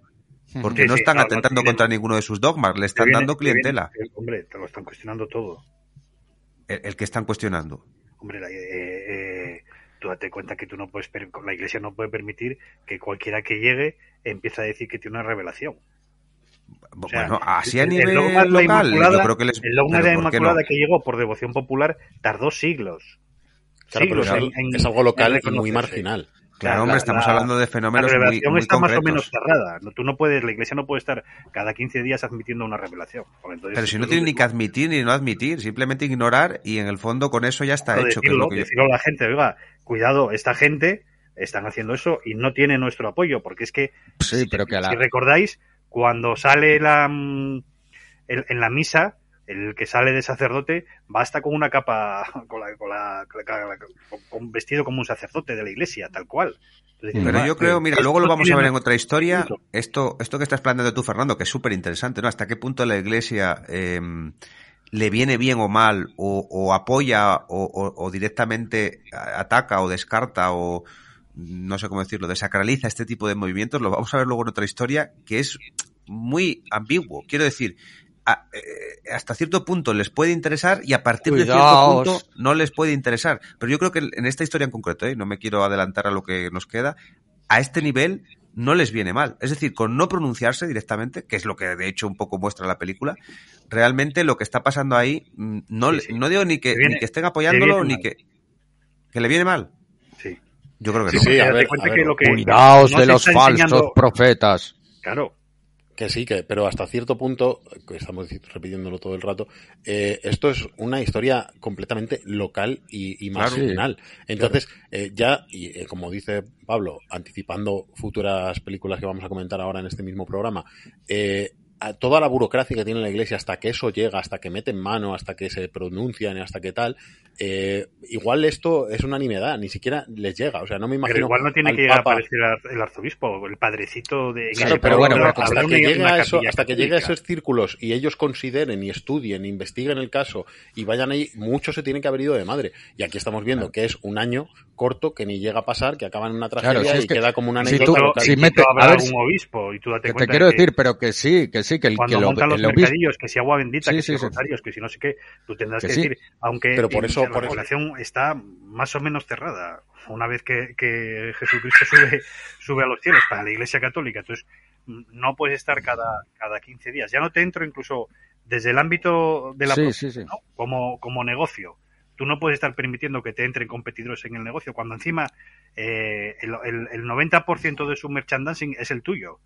Sí, Como claro, pero que, San Rosarios, agua bendita, pues aunque pero a lo que me, a el lo que me, del pueblo tiene que decir, oiga, eso no es algo oficial de la iglesia. Sí, pero que- Fernando, sí, pero una cosa. eh, creo que lo, nosotros tres, igual, yo creo por lo que hemos, por, lo- por los comentarios que hemos tenido, creemos, o sea, vamos, que igual sí que tenemos los tres la opinión de que siendo una cosa eh, supuestamente marginal en una zona en la que dice, bueno, por mucho que diga el obispo, dice, no, esto no, esto no, esto es un paripé, esto es un sin Dios, aquí no, la iglesia no aprueba esto y tal. A la gente le va a dar igual porque es su fe y su esperanza. Sí, sí, sí, no, no. Eso por luego. una parte. Luego por otra, si se mete ahí un cura de- a- y llega allí y dice, no, esto tal cual, pues posiblemente le pase lo que al final a Tanacio, o sea, que le peguen que le No, peguen ¿tú una. crees? Entonces dicen, estado oye, nos vamos a ¿Tú quitar. crees que la gente va a pegar No, hombre, no, pero quiero decir, no, hombre, no, no le va a pegar, pero si intentan desmantelar eso de alguna manera, la, No, la no, yo no, digo, le va yo no digo desmantelarlo. Porque desde luego tú no te puedes. Apropiárselo. sino- o, No, o sí, te lo que apropias o, o dices que eso no es nada no es nada oficial de la iglesia. Que la gente Claro, pero hacer es lo que, quiera. Pero Claro, yo creo que pero- estamos confundiendo un poco también la jerarquía que puede haber en Europa de la Iglesia con la que puede haber en, en Sudamérica. Yo creo que funcionan diferente en cuanto a ese tipo de intervencionismo, ¿no?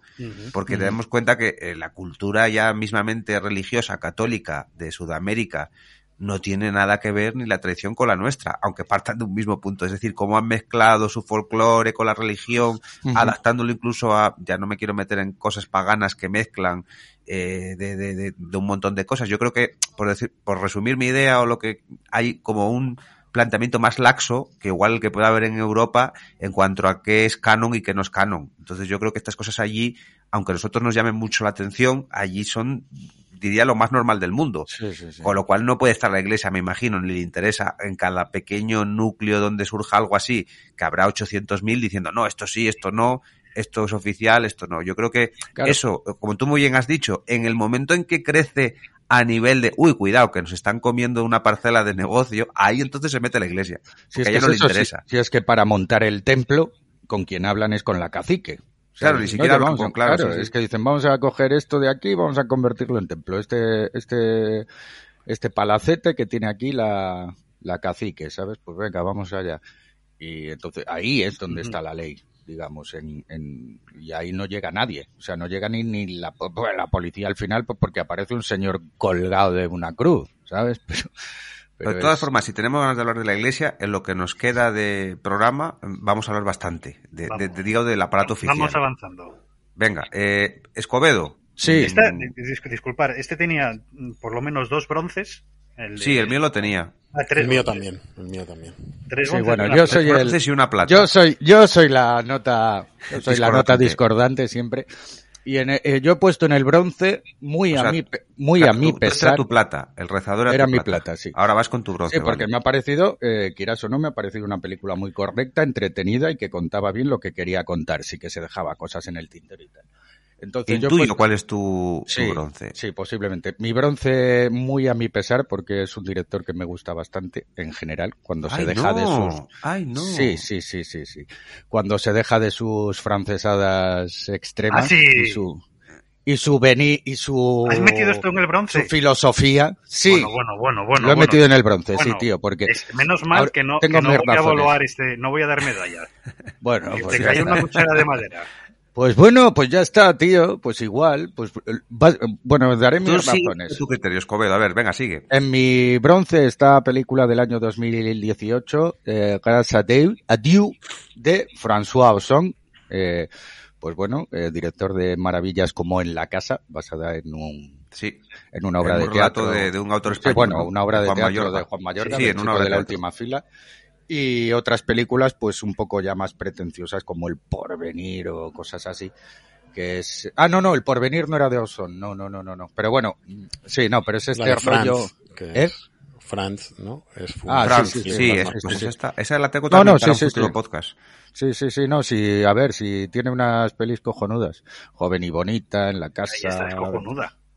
Y Pero, además, fíjate que me sorprende que digas lo de pretenciosa, porque no me lo No, no digo que sea pretenciosa esta. Lo que pasa, que sí que digo, que a mí me ha recordado muchísimo a otra película que, que la acusé también de, de bastante... de ser- Oscarizada. Sí, sí, No que ya que hablamos en el podcast de él. Bueno, nada que ver, yo creo que es similar, similar en cuanto a aburrimiento, que es como te doy datos y datos y me repito con lo mismo y no avanzo, que es eh, Spotlight. Bueno, Uy, uy, aquí vamos a discrepar Uy. mucho, ¿eh? Pues bueno, no sé, discreparemos que- o o sea, no. Bueno, pero bueno, pero el- que es una la película compara- que esta película te la puedes te la puedes te la todas puedes maneras, contar defendiendo- en 30 minutos. Perdón, pero es que la comparación es muy obvia porque en la propia Sí, película por el de una tema, sí, forma... claro, sí. Sí. No, no, pero de Sí, hablan de Boston también. No, no, pero es que literalmente sale un póster de Spotlight en la comisaría, lo cual me pareció ridículo. Totalmente.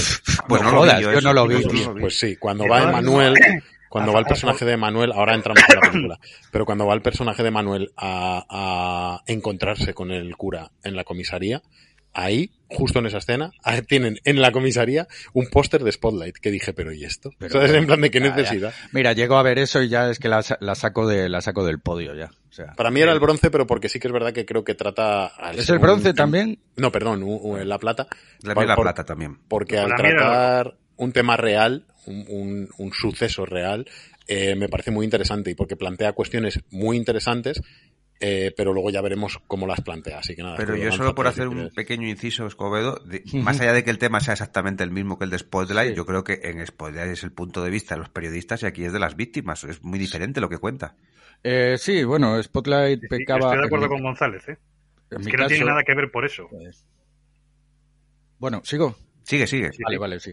En mi caso, eh, Spotlight pecaba precisamente de frívola y de aséptica. Frívola. Sí, sí, frívola y aséptica porque te lo contaba todo como en plan de, bueno, si vamos a contar los de los periodistas, se convertía eso en, en una peli de papeles para arriba, papeles para abajo, archivos del Pentágono, punto dos. Yo estoy Eh, relativamente de acuerdo con eso. verdad. Entonces, sí, claro, y es una película que es muy difícil que avance a nivel de que te interese porque es todo el rato más y más. Mira, hay, hay, más- hay otra víctima más, hay, pues hay otra, pues hay otra. Joder, cuántas víctimas. Al final es como todo, es como Ucrania, hostias, que invaden Ucrania, coño, ha muerto una persona, coño, han muerto 200, pues el, al final todo se convierte en estadística. Y en esta película pues peca un poco de eso, porque sí que eh, también yo creo que en este aspecto también creo que, que sí que peca también de frívola en cuanto a que aunque se base, digamos, un poco en las experiencias de las víctimas, de, ay, ay, ay, oh, esto lo tenía olvidado, me entra el trauma, dices, vale, una vez está bien, pero es que, joder, es que encima está, mm, es una película de, de hora, de dos horas y cuarto aproximadamente, y cada parte de la película está como enfocada en la vivencia de un personaje, ¿no? Pero es decir, joder, me vas a volver a contar ahora todo lo que pasa desde otro personaje y que luego al Eh. final el vínculo entre ellos es eh, que montan esa que montan la asociación para poder para poder acusar al padre al padre Preinat y, y luego mon- eso montar eh, montar el- la denuncia digamos a la iglesia por por el silencio que ha estado haciendo sobre todo el el arzobispo era o o quién era el, El- el- no sé qué cargo tenía el, el Bernat, este. arzobispo de, No, de el- Lyon. Es un sí, tipo bueno, que sí. fue papable, ¿eh? Sí, sí, sí, sí. Eh, todo eso que sí, que está... A ver, que te quiero decir que la idea está bien, pero me parece una película demasiado larga y que te está, con- te está repitiendo la fórmula una y otra vez. Sí que es verdad que, que lo que más me interesaba era el conflicto que tenían los mismos miembros, ¿no? Porque hay gente que... Hay gente que aun a pesar de todo lo que le pasó sigue siendo católica ferviente y no quiere entrar en determinadas en, en determinado tipo de denuncias que, eh, que sean más ateas o sean, ¿no? Entonces eso sí que me parecía bien. Y digo yo, joder, ¿y por qué no, coño, por qué no profundiza más en ese conflicto, ¿no? Que eso yo creo que sería muy interesante. Pero es que en el fondo se queda todo en, en una repetición de, de joder, me ha destrozado la vida, mira cómo soy, tal, y, y viendo uno por otro, ¿no? Y cómo reacciona cada uno, bueno, un poco distinto, pero en el fondo es lo mismo porque todo todo sigue siendo eh, una película en la que te van dando datos, datos, datos y no avanza, ¿no? Igual que, a ver, que en la historia real eso no avanzó, obviamente. No, avanzó tanto, algo, el, ¿eh? tanto el cura como el otro pues se fueron de rositas, ¿no? Pero No, sí que... Perdona. El, el Preinat en el marzo del 2020 le cayeron cinco años de cárcel. Sí, luego... Y, y- eh, y un año antes, Sí, en el 2020. Pero claro, a ver, yo me, yo, yo no, el- yo no lo he investigado, yo he visto lo que me pone la película luego. sí, sí. Y en el y un Claro. año antes lo quitaron, lo, lo expulsaron del clero. Bueno, pues me parece muy bien. No, no, Pero. ¿qué te quiero decir? Yo me Y quedo con lo el que me cuenta la arzobispo peli. fue condenado Que sí, sí, por vale, perfecto. Y- Pues y me parece... un hombre que iba a ser, que era que fue candidato o estaba en las Que quinielas sí. como papable, eh, ya pasó, ya, ya lo han jubilado. Que sí, que me, que me parece muy bien, pero que yo me, que a lo que voy es que me refiero a lo que me cuenta la película. Lo que pase después de la película me parece cojonudo. ¿Sabes? Pero a ver, una cosa. la película es del respecto 2018. a lo que cuenta la película, yo en este caso quiero Sí. aportar. Eh, yo no pienso que se recree tanto, de hecho casi no hay flashback en cómo fue el momento puntual de los No, abusos. hombre, que obviamente ven no, porque es que si Pero es claro, eso es, pero- pornografía emocional ya directamente. No, no, pero digo que eso prácticamente no se ve o no se ve directamente y lo que para mí es interesante de la película es como ver diferentes tipos, a día de hoy, esas personas que ninguna está traumatizada ni se ha suicidado, hay algún, son de diferentes estatus sociales, de diferentes ideologías políticas que queda muy claro, ¿no? y cómo se tienen que poner de acuerdo. O sea, que no es tan importante el qué pasó que todos más o menos compartieron, Es sino que ahí cómo a es día de que- hoy, con las vidas que cada uno lleva, se ponen de acuerdo, que en realidad vemos que no es, no se ponen de acuerdo. O sea, que Ay, ahí está. no, pero ahí a, lo, es ahí a lo que voy. Es que eso casi ni se toca, tío. ¿Cómo que casi? Pues yo creo no, que es la vale, película eso. Pablo, Pablo, que es no, no, no, no, no. Que va, que va, que va, tío. Todas El las escenas de reuniones de ellos, de todo esto, igual es un 10% de película. Pero tú estás viendo el día a día de las vidas de esas personas con sus familiares, sobre todo, y cómo Sí, reaccionan sí, con sus familiares. sí, eso sí, pero que no, pero a ver, pero que es que es precisamente a lo que voy yo, el conflicto ese, que es lo más interesante. El abuso, ¿te refieres? No, el conflicto que tienen ellos. No, el abuso Entre no, porque ellos. es que esta película va la relación entre Eso ellos. es la relación entre, digamos, los demandantes. Sí, sí. Eh, todo eso se resuelve en, es una peli de, es una peli de dos Dos horas, y cuarto y eso se resume igual en 20 minutos. tío. Bueno, yo ahí, yo lo he visto de No. otra manera, ¿eh? Muy diferente. Joder, Es casi toda la no sé. película, ¿eh? Que no, esto es casi toda la película, porque primero es el, primero es el banquero, el banquero este que trabaja con, con gente ultracatólica, tal cual. No, no que él es católico, de hecho. Sí, sí, y él es católico y eso. Y, y sí que dice, bueno, es que yo trabajo tal cual, sí, vale, venga, bien. Eh, y luego, luego pasa a, a Denis Menochet, que es el, el informático, ¿no? Este, este que es el, digamos, el Ese sí que está ese omnipresente en el cine. Incluso español. ¿Visteis que había hecho en la última de Sorogoyen sale el de protagonista? Ah, sí, no, no, sí, no sí, sabía, ¿no? sí, sí. No, no. O sea, que es el, que es el señor Lapadit de, de Malditos Bastardos. Y bueno, aquí está, está cojonudo. Bueno, Ah, es muy buen actor ese tío, ¿eh?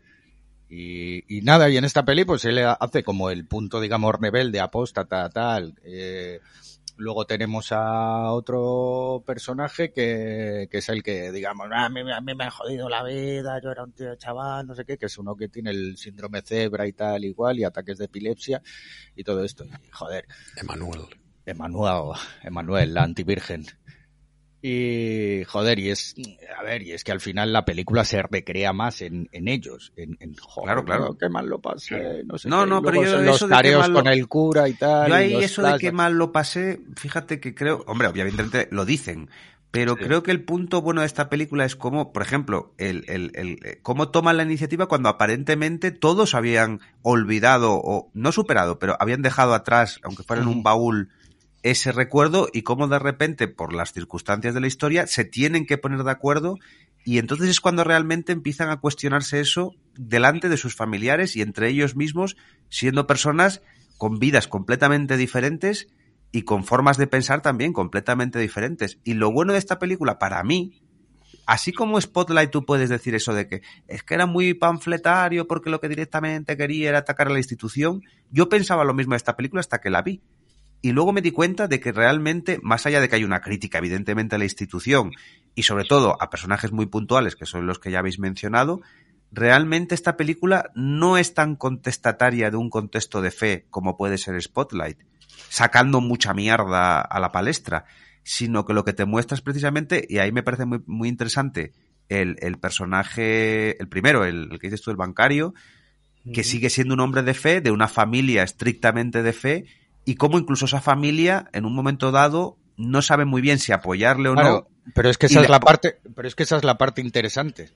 Claro, claro. Es que eso, pero eso es que esa, pero es que esa parte dura el, primer Emmanuel, tramo de el- película. El Emmanuel también, y ese es el lado oscuro No, que, también muestra esta película, tramo, ¿eh? tiene, tiene esa, que, que a mí se me encanta, ese personaje, el, el epiléptico, porque vemos como él, más allá del trauma, que es verdadero, y de todo lo demás, está intentando sacar provecho a otro nivel más personal o personalista y egoísta de esta situación, y cómo le sirve de trampolín para comportamientos muy cuestionables, siendo Sí. una víctima real. O sea que yo no pienso que la película sea no sé qué, no sé qué- previsible. no, yo no sé qué, a ver si me he perdido algo. ¿Qué, qué, qué provecho quiere sacar él de esto? Sí, el, el epiléptico. lo Sí. utiliza para justificar sus eh, él es un maltratador lo utiliza para justificar Por ejemplo. Sí, no, eso sí, lo claro, pero utiliza bueno. para justificar que siendo una persona con mucho talento no lo aprovecha en, en la vida ni, ni hace nada y, y intenta Que le deformó el- que deformó Es su Facebook. Que le deformó el pene. No, no, no. eh, se aprovecha de todo. Incluso, eh, yo creo que hay un. Incluso llega a intento- echarle en cara a su novia tóxica que, que ella también fue abusada, pero no es la, la protagonista, ¿no? Y cuando le dice eso a mí me parece de las cosas más duras. Incluso se intenta trabajar a la mujer del bancario. sí, sí, sí, sí, sí. O sea, tiene, ¿Eh? hostia, yo creo que sí. ¿Cómo Sí, que sí, se sí. intenta trabajar? Pero que- hombre, en la cena, en la imagen, en la, ¿En la la cena? conversación que tienen en la cena, con le pone los ojitos, claro, es que tú estas cosas no, no, no, no te- sé, yo es que he visto otra película o, o yo no sé, chicos. Yo no sé. O igual es que me estaba en, en tal estado de aturdimiento de decir, por favor, que Pero mira, acabe yo- esto ya. Yo te voy a dar la razón en algo, para que veas que no, no es por ir a la contra. Sí es verdad que a mí el ritmo se me hizo un poco denso por momentos. Es que es un ritmo muy francés. Sí, es, eso es te una peli muy razón. francesa, muy de... Pero con todo es muy eh, elegante. El hecho de. de A ver, un es personaje, François ojo. presentado, pasa a otro y luego te los acabas reuniendo todos. Me pareció muy Eh. una forma de, de hacerlo muy inteligente. No sé, yo es que, a ver, yo creo que es, a ver, yo creo que el punto de vista este de, en plan de, eh, venga, contigo, vamos a estar contigo este rato, contigo este otro y contigo este otro, a mí me parece fallido, en vez de tener un, una historia principal y un protagonista principal. Esto de hacer las historias cruzadas, pero no son cruzadas, sino como que parecen tres capítulos unidos, me parece Sí, un que poco... se van turnando los protagonistas. Sí, me parece un poco fallido, porque te olvidas del otro, luego dices, joder, este me da igual, y, y, y precisamente eso, el, el primer, el primer personaje, eh, Hmm. Alexander era, no, era, eh, empezaba por A, era Alexander de la Vela o algo así, no, No lo sé. Eh, no sé quién, no sé cómo se llamaba el primer personaje. Bueno, que sí, era el el- banquero, dices. sí, el banquero. Eh, creo el que era el banquero más, se llama el personaje precisamente Alexandre Guerin. Ah, Ba- bancario, eh, hablemos sí. con propiedad, que no es lo mismo banquero Eso, que perdón, bancario. perdón, el bancario, pues eh, el que la banca, el que la banca, Que ¿viste? la banca. Esto, pues a mí me parecía el personaje más interesante precisamente por ese conflicto que tenía él, que quería que sus hijos, o sea, que quiere que, sus hijos se eh, toman la, la, joder, la comunión y luego la confirmación, todo esto, la relación que tiene con los padres, con los padres como, joder, es que mira que te gusta devolver la mierda, eh, y tal, y todo esto que dices tú, pero, pero vamos a ver, eh, y eso es interesante. Luego lo del otro ya se convierte como que sí, que vale, que son tres puntos, pero joder, pero igual si se hubiera montado la película en plan intercalando, creo que hubiera ganado más interés en mi caso, porque en el principio lo que veo yo que es joder, que es la historia principal, o sea, la historia principal, no, la primera historia. Eh, que sí que era, que era la que veía yo con más tema de Potencial. contradicciones y todo esto y decir, joder, es que, claro, es que ¿qué haces tú? ¿Sabes? Como diciendo, no vas a culpar tampoco una institución en la que crees eh, por esto, tal cual, el tema del perdón, todo esto, que, que creo que, este- que en la primera tenía mucho jugo, luego se va diluyendo en las otras historias. ¿Sabes? Porque es como que te cuento una historia A a B. Venga, terminamos. Te cuento otra historia B a C. Venga, terminamos. Luego otra C a D. Venga, terminamos. Y, y, según, según pasa de la primera historia, digamos, a la segunda, la de Denis Menochet, ahí eh, ya se, la de Denis Menochet y la de Manuel sí que se van intercalando, pero de la primera poco sabemos. Y, joder, y, y al final creo que esa forma de, de contar las historias como en tres capítulos separados, uno detrás de otro, le hace poco favor a la trama, yo creo porque no queda, no deja de ser repetición de a ver qué vamos a hacer, vamos a denunciar a este, jo, pero es que no se puede porque ha prescrito el caso, pero espera, no, que vamos, que es que hay otro, qué tal, y al final se convierte en una película casi de, de notaría, ¿sabes? Y a mí me, joder, me, ya me, ya a partir del, a partir ya de la segunda mitad de la película ya se me hacía bola y, y me parecía que estaba repitiendo otra vez la misma fórmula, solo que con otros personajes, dejando en, dejando en el tintero lo que era el tema ese de esas contradicciones que tenía el primero, que era lo que veía realmente interesante. Y Sí, sin yo en más. cuanto, en cuanto a estructura, mira, ahí fíjate que, pese a lo que has dicho antes, en esta parte estoy de acuerdo contigo que la estructura a mí tampoco, igual no lo sé. Igual lo que dices tú de si lo hubieran intercalado hubiera sido más dinámica, porque sí que Sí. tiene un ritmo muy francés y eso a veces a mí me resulta exasperante porque no.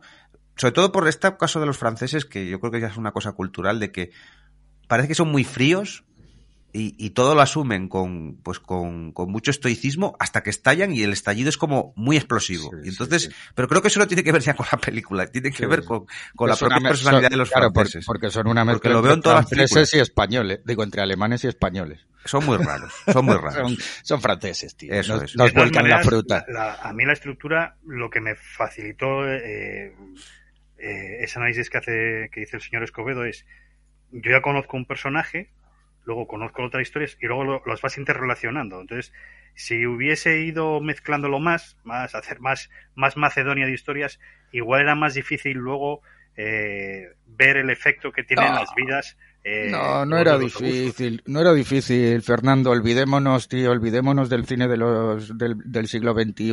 Tenemos que seguir, tenemos que seguir eh, eh, trabajando nuestro cerebro y nuestras conexiones sinápticas, tío. Basta de ponernos películas en las que nos expliquen todo y, y- y no se no se vuelvan locos intentando perdernos, tío. Tampoco quiero que sea Lamp, pero vamos a ver. O sea, Por quiero Dios. decir, que, sí- que, que, que creo que el- el- la estructura en esta película es un problema, yo creo, ¿eh? A ver, Pero- la vela, que tú estás muy callado. ¿Qué opinas de todo esto? Hombre, a ver, yo entiendo que el tema de la estructura eh, es un es una especie de recurso precisamente para, para ir ampliando la perspectiva y darte de la sensación de que las víctimas son más de lo que parecen, ¿no? O sea, hay más víctimas de las que parecen, porque la película empieza con un protagonista, tú piensas de forma convencional que va a ser el protagonista, este Alexander, además con voz en off, ¿no? Como decía Escobedo, pues explicitando mucho, diciendo soy Alexander, no sé qué, trabajo en esto, me dedico a esto, tengo esta edad. Soy muy osón, ¿eh? Muy osón. y, y me pasó esto de, pequeño. Entonces, eh, ves cómo él empieza a, mo- a- a movilizarse para denunciar aquello que pasó. ¿Qué, qué sucede? Que ya ha prescrito, ¿no? Pero ves cómo este, eh, esta pequeña piedra que tiras a- al lago produce una serie de ondas, ¿no? Que reverberan y llegan hasta más sitios. Y por eso yo creo que tiene esa estructura. Porque de repente el siguiente protagonista llega a sus oídos esto que, que se ha denunciado y dice, coño, a mí también me pasó. Y entonces inicia un movimiento. Pero inicia un movimiento, llama a más gente y de repente él se convierte en el protagonista de la película. Y luego desencadena en que este Manuel, que ni siquiera pensaba hablar de ello nunca ni nada y tal, llegue a sus oídos y se convierta en, en otra de las voces principales de la película. Yo creo que es un recurso para hacerte ver eh, el poder de la denuncia, que es algo que, que hace la película, el poder de decir, ¿por qué estáis haciendo esto? Lo dicen Sí, el veces. Me Too. Claro, el Me Too, totalmente. Claro. De hecho, los hijos... La palabra eh, liberada, que es como llaman la, la asociación. Sí. Eso es, la palabra liberada, que se llama así la asociación, efectivamente. Pues el protagonista, o el primer protagonista de la película, el Alexander, que tiene cinco hijos, uno de los hijos le pregunta, ¿por qué haces esto? Y dice, para que no vuelva a pasar y para que la gente no tenga miedo de hablar.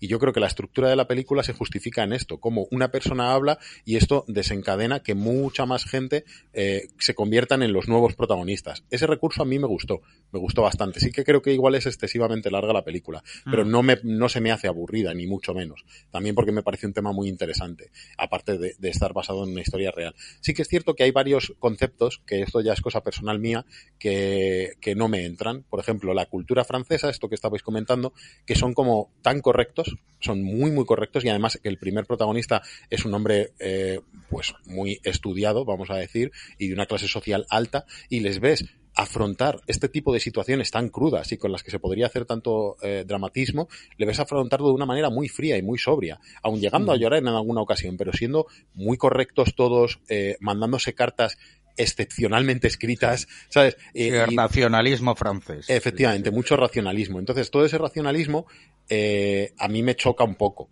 tratándose del tema del que se trata. Esta misma película, a lo mejor hecha en otro país, hubiese sido bastante más visceral, ¿no? O emocional. Y esta es más racional. Entonces, eso, hasta cierto punto entiendo que haya gente que crea que le puede quitar peso, o que le puede quitar, eh, de alguna forma, eh, mm, digamos, eh, seriedad o gravedad al asunto. Pero nada más lejos, porque yo creo que al final lo que hace es exponerte de una forma objetiva, relativamente objetiva, eh, los hechos. De mira, pasó esto, esta gente no lo denunció hasta este punto y luego se fue haciendo eco más gente y estas fueron las consecuencias. Y te lo pone de una forma relativamente objetiva.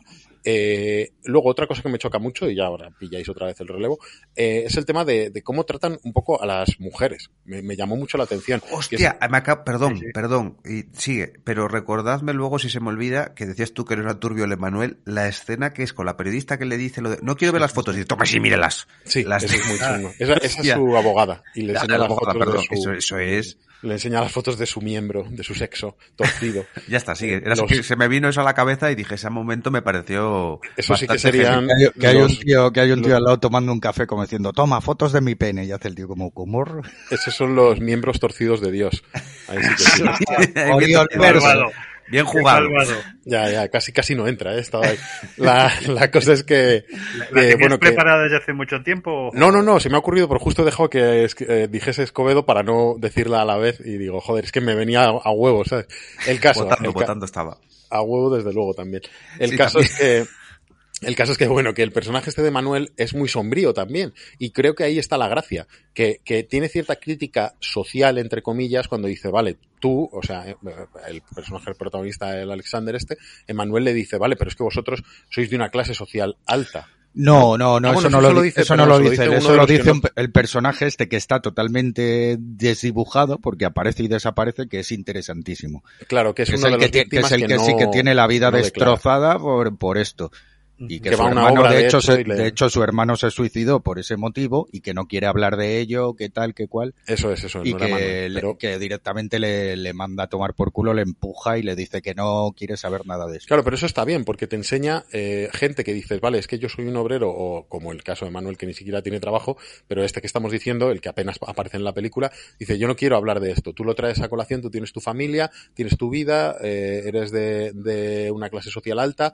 eh, y a ti parece que no te cuesta, ¿no? O algo así. yo no tengo nada, yo no tengo nada y a mí me señalarán como al, claro, al chaval al que violaron. Igual que el de la panadería, que dicen, no dice nada, tiene cinco panaderías, esto le iría muy mal al negocio, tiene muchos clientes cristianos. Entonces, eh, joder, pues ese tipo de cosas también están en la película. Muy por encima, pero hasta cierto punto también están, que es el hecho de decir el estigma de, de he sido abusado y a veces pues eh, la víctima es la que se acaba convirtiendo un poco o la que se acaba acusando como responsable, ¿no?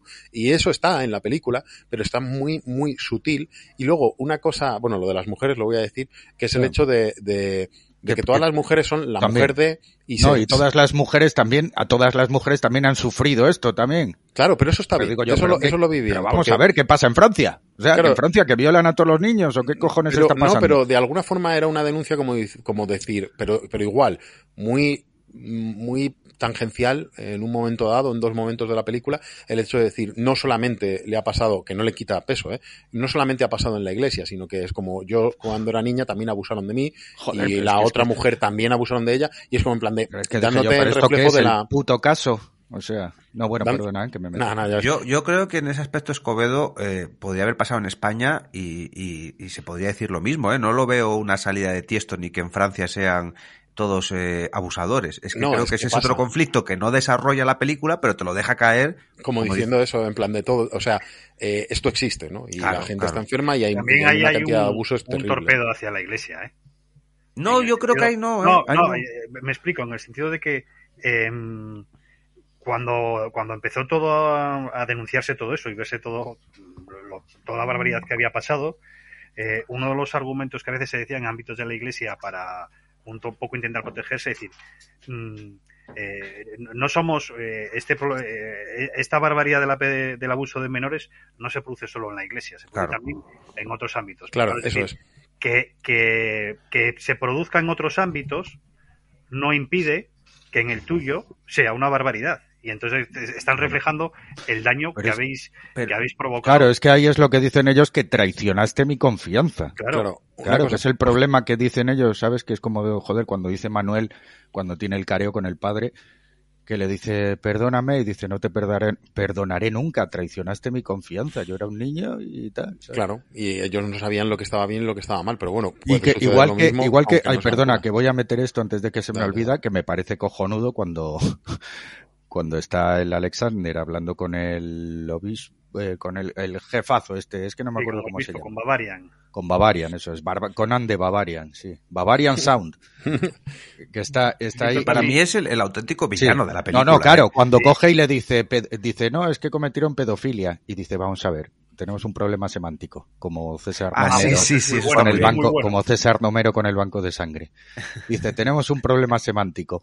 Pedofilia significa amar a los niños. Jesús dijo, deja que los niños se acerquen a mí y tal. Dice, entonces, eh, entonces, amar a los niños no significa, dice, bueno, pues pedosexual.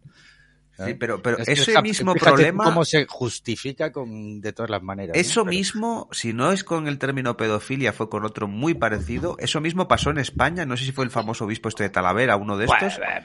Pe- Pero es que exactamente lo mismo. Fue exactamente lo mismo. No me re- no recuerdo exactamente, igual vosotros o tú, Fernando. Es que ¿te con eso también vamos a Dijo algo así, hizo un, un análisis eh, genealógico semántico de no sé qué palabra en latín. Igual no era pedrastia ni pedofilia, pero hizo exactamente lo mismo. Exactamente lo mismo, que es desviar la atención del hecho principal, metiéndose en cuestiones filológicas que no creo que sea el, el debate y que todo el mundo tiene claro, ¿no? No sé si fue con la palabra homosexual, ahora que lo recuerdo. Eh, en- Hombre, hombre sexual. fue algo así, es que, joder, ahora no lo voy a buscar, pero es que me gustó esa escena porque dije, joder, es que exactamente lo De mismo que todas pasó las aquí. escenas de, de ese... Habéis dicho que es obispo, ¿no? Es el- bueno era obispo eh que el- lo man- lo metieron al banquillo por esto Claro, pero durante la película del señor Bavarian, todas las escenas al principio de la película, en la parte de Alexander, eh, está muy bien reflejado cómo la iglesia está abierta a escuchar, abierta a, a conversar incluso con las víctimas, eh, a hacer encuentros con las personas con las que habían tenido estos problemas, estos abusos, y, intentar llegar a un entendimiento. Pero según va avanzando la película, te das cuenta de esa hipocresía, ¿no? De cómo, cómo en esas conversaciones eh, al final lo están limitando un poco a decir que no salga de aquí.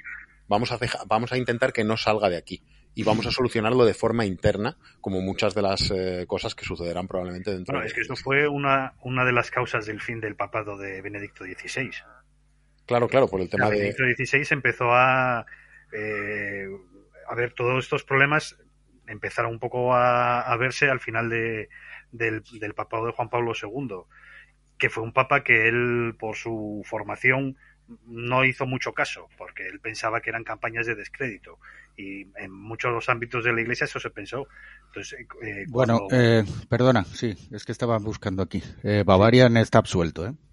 Sí, sí, él sí, pero bueno, Ah, es un delito de encubrimiento. El que está Ya, bueno, condenado es el, pedófilo.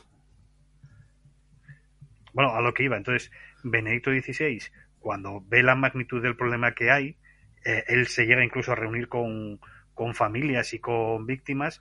Él es cuando eh, eh, pone, eh, endurece más las normas de, de sanción y, es cuando plantea que esos comportamientos son intolerables y lo que no se puede hacer es que a un pedófilo cogerlo de una parroquia, hay, una- hay un caso de un abuso, se denuncia y se le manda a otro sitio. Que eso no puede ser, que hay que ser tajantes y hay que ir con- contra eso. Entonces, él empieza a poner toda la máquina en, marcha y en parte se ve desbordado porque ve que le cuesta, a la iglesia le ha costado, le costó mucho reaccionar. Y fue uno de los motivos por los que él dice, no me veo con, ya soy mayor, no me veo con fuerzas para luchar contra todo esto, que venga otro. Y con Francisco se metió más la, la mano, si se sirve, si se sirve, si sirve la expresión, ¿no? Para eh, hacer justicia con las víctimas y que no vuelva a pasar. Pero es un tema que, que, ha, Sí. que ha hecho mucho daño dentro de la iglesia por, Claro, por la barbaridad que es. O sea, tú date cuenta que al final esa persona está dando la comunión a todo el mundo y ha- hace lo que hace. Claro, claro, claro. Sí, es terrible, tiene- es terrible. El papel que tiene Pero- el sacerdote en la iglesia, ¿no? El sacerdote en la iglesia, eh, en la misa, es Jesucristo. Es la máxima representación, bueno, es el, el- el vocal, ¿no? Es el, es el, el- el- el símbolo. Él hace la, la comunión, él es Jesucristo. Y hay una cosa que sí que quiero, que igual esto es polémico, pero lo quiero decir que no es que la película lo plantee abiertamente, pero deja caer, más allá de las rectificaciones de la Iglesia y todo lo que estás comentando de del Papa Francisco, ¿no? Y el cambio, vamos a decir, de paradigma con respecto a este polémico tema. Lo que sí creo que se deja caer, por lo menos yo lo he visto así sutilmente, es que esto siempre va a volver a pasar. Y por una razón, porque en ese contexto, y esto ya es una crítica más bien a la idiosincrasia de- del catolicismo, fijaos que siempre que vemos este tipo de casos es eh, con, con- con la Iglesia católica, rara vez con la Iglesia protestante, que lo sabrá, eh, no tengo ninguna duda, hay este tipo de denuncias. Y es la crítica que está un poco de fondo, de que en esa disciplina eh, católica, que obviamente desde el punto de vista de, de- del, de la, del órgano, ¿cómo decirlo? De- de- bueno, de los sacerdotes, voy a decirlo así. Eh, reprime la sexualidad, como cualidad humana, tú no puedes reprimir la sexualidad. Entonces eso va a explotar Pero siempre. hay, hay ámbitos en los que no se reprime la sexualidad y pedofilia. Claro, claro, pero si ya lo he dicho yo antes para ponerme la venda antes de la herida. Eh, Claro, eh, pero te estoy ahí- diciendo que... aquí el no- problema- aquí el no, a mí me parece no que ese es el problema. celibato, Sí, sí, yo creo que es hay- concretamente, yo creo que sí, Fernando. Ahí voy a discrepar. Esto ya es mi punto de vista personal, también, en parte. Pero eh, la película un poco lo plantea. Siempre va a volver a pasar eso en estas condiciones. Es decir, no es un problema de. Esto es como lo de los políticos. No son manzanas podridas en el cesto de, de- de la fruta de- del vergel. Es que la estructura misma del sistema donde ocurren este tipo de abusos es la estructura lo que condiciona que Es pase que más son manzanas que en vez de ponerlas no, que no es un problema de- no, que, que sí, que en vez de ponerlas refrigeradas las pones en, en un alto horno y entonces Bueno, sí, vale, esa metáfora te la compro, pero, Claro. pero ese es el problema. Es decir, eh, incluso cuando este tipo de casos empezaron a surgir, o se empezaron, no a surgir, sino a denunciar, había un, y esto, fijaos que con el paso del tiempo y de las mentalidades se ha corregido, porque se denunciaba ya no solo la pedrastia, se denunciaba también la corrupción sexual porque era homosexualidad. Mientras que en esta película, esa crítica ya, con los, en los tiempos que corren, no se hace, porque ya no se considera como que eso es un agravante de- del abuso en sí. Pero antiguamente sí, ¿eh? esto es- no es una perspectiva que no hay que perder de vista. Eh, pero independientemente de eso, el problema está ahí, el problema de fondo es este, es como cuando hay corrupción en la política, no es una cuestión solo de que haya personas de ámbito malvado y corrupto, es una, es una cuestión de que el sistema estructural donde se produce esa corrupción fomenta o, o- o propicia esa corrupción. Y yo creo que aquí pasa exactamente lo mismo. Y yo sí que creo que el celibato es en gran medida. Obviamente esto es un cúmulo de Hombre, el consecuencias. ¿no? celibato no tiene sentido. No, no, pero si Es no que, entro en que claro, tenga. Eso desde la decir, es que disciplina católica lo tiene, por supuesto. Desde la disciplina católica, claro que lo tiene. Pues, pero me refiero pues- que en la estructura de eh, que se produzcan estos abusos, no es tanto una cuestión de personas eh, mm, eh, eh, mm, fallidas de, de genéticamente o, o- o mentalmente, sino que es una cuestión de que es una estructura que fomenta eso, porque cuando tú reprimes la sexualidad al Eso es. 100%, eso acaba estallando por algún lado. Hay gente que, o hay casos en que se reprimirá o contextos eh, más sanos, pero el contexto no es sano. Es decir, y no es una cuestión de que sean niños tampoco, Claro. incluso. ¿eh? Si fueran adultos pasaría lo mismo, pero claro, no sería pedrastia y entonces en teoría no sería un delito, pero seguiría pasando lo mismo. Es decir, yo sí creo que ahí el problema es el otra- celibato, otra- Fernando. Otra dimensión. ¿Cómo, perdón? Que en- entre adultos, aunque no fuese un delito, Sí. tendría otro problema, es decir, en el sentido de que tú te has comprometido. Claro, claro, no, el problema sería, pero sería de otra índole, sí, estás sí, claro. Lo estás incumpliendo. Entonces, mm, si, si tú dices una, tienes un, adquieres un compromiso público en, la, en el momento de tu, ordena- de tu ordenación, como es muy difícil eh, mantenerlo, tienes una doble, una doble vida, ¿qué narices me vas a decir a mí? ¿Cómo, cómo Sí, me sí. vas a predicar? Yo haré Claro, lo que me dé, lo que me dé la gana. Claro, Es y que yo el creo que problema no es el compromiso público, el problema es el, el compromiso, digamos, orgánico. Pero decir, yo creo que claro, muchas porque es veces que, en estos ver, es que casos, negar la, negar la sexualidad, pues somos animales y es antinatural.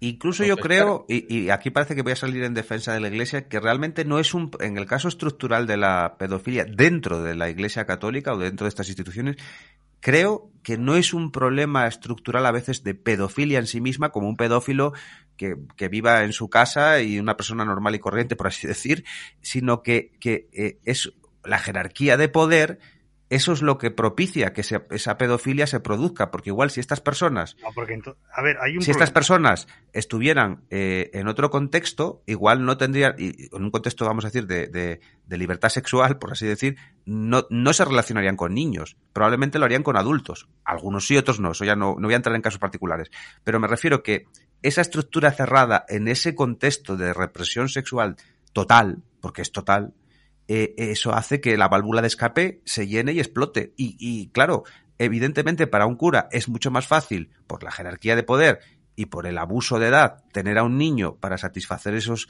vamos a llamarlos apetitos, ¿no? Usando la terminología un poco eclesiástica, que no hacerlo con un adulto.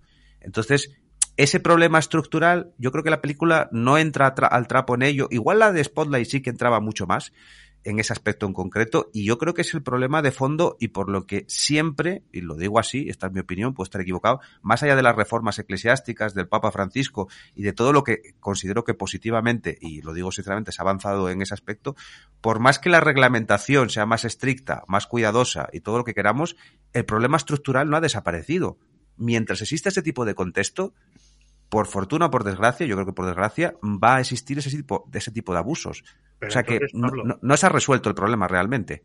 Pablo, si el problema es eh, el celíbato, Sí, ¿cómo es posible que haya pedófilos fuera de la iglesia? te lo acabo de decir, pero yo te- ya me he adelantado un poco a esa respuesta. El problema no es, el problema yo creo que no es Pero es que tú, pero, pero Fernando, perdona que te interrumpa. Yo te he dicho que, más allá de casos particulares, mi, vamos a decir, convicción es que si esos curas no estuvieran en esa situación, o esos sacerdotes, podrían tener relaciones sexuales con adultos, muchos de los que ahora solo exclusivamente lo tienen con niños. Ese es mi punto de vista, que oye, es respeto, o sea, respetable sí, pero bueno, que se puede Sí, sí, compartir. no, no. hombre, desde luego, es tu opinión. Yo no. Tal, yo, lo que pasa es que yo te digo, como más yo conozco muchos sacerdotes, a los sacerdotes que conozco, pues llevan el celibato con, con lo, lo- lo mejor que pueden. No es algo. Claro, pero tú lo Claro. estás diciendo, lo mejor que lo mejor que Claro, no, Pero tú mismo lo has dicho. Tal, pero, lo- o sea, lo llevan. Claro, pero no Eh, deja de ser lo- una represión de un ¿no? instinto natural del ser humano. Seas más creyente o menos creyente, eso no tiene que ver con la, con la fe. Pero somos seres racionales, no somos puro instinto. O sea, Uf, bueno, eso habría mucho que, eso habría mucho que debatir, ¿eh? Eh, quiero decir, culturalmente, eso es lo que, eh, lo que nos hace ser racionales, no el instinto. El instinto no es natural, no es racional. E independientemente de eso, eh, bueno, ahí está la historia de la humanidad para ver que eh, el raciocinio generalmente brilla por su ausencia, ¿no? En digo, muchos hace, aspectos. hace años en Avilés hubo un señor que se suicidó. Sí. Sí, que tenía la colección la esta. mayor sí. colección era profesor. Yo no, Pero que, pero si nadie está tenía- negando eso. Y, y te digo decir, y, y podía tener su sexualidad con total libertad. Pero tú estás de acuerdo, entonces es que es más peligroso, porque quiero decir, si el celibato no es el problema y yo o cualquiera tiene que pensar que precisamente la pedofilia es algo muy propio de la Iglesia Católica por otras razones, a mí me preocuparía más que, que la Iglesia Católica en su no idiosincrasia y en su infraestructura por- de alguna manera fomentara la pedofilia. Yo le estoy quitando hierro a ese aspecto. Lo Yo que no trato de decir es que creo que la- la pedofilia no es algo innato, sino que es una consecuencia de un contexto muy determinado, pero que si ese contexto no se diera en esas circunstancias, esos curas o sacerdotes pedófilos probablemente no sería, no tendrían pedofilia, estarían con adultos. Es una cosa No, curiosa que en la yo creo que película, estaría fuera, eh, ¿eh? aparte de que, ¿tú crees Entonces, que tú crees, perdona, perdona, perdona, Alex, Sí. ¿tú crees, Fernando, que si esos, esas personas no fueran sacerdotes, seguirían siendo pedófilos Sí, en, en un contexto normal? Totalmente, incluso si te fijas ¿Sí? en el... Uf, yo ahí discrepo mucho. Fíjate en la, en el, en el- volviendo a la película, hay un momento que el, el pedófilo Peirat lo dice. Dices que siempre me he sentido atraído por los niños. O sea, usted, aunque no fuese sacerdote, seguiría teniendo ese problema. El Eso es problema lo que de- en un contexto de el niños. problema Iba de la iglesia comentar. con la pedofilia era que mm, no había estructuras adecuadas y no se atendía a las denuncias. Entonces eso hacía que el problema Claro, fuese creciendo. una es cosa sobre está esto, ahora cambiando. compañeros. La- precisamente uno de los factores que hace la película muy, muy a las claras es el hecho de que él, desde el primer minuto, el cura abusador, eh, admite que lo ha hecho. En la primera reunión, delante de las cámaras, con la policía, él admite en todo momento que lo ha hecho. Y admite alegando que eso es una enfermedad, diciendo, no, bueno, yo es que estoy enfermo. Y lo que critica es, yo esto se lo transmití a mis superiores, tengo este problema, me pasa esto.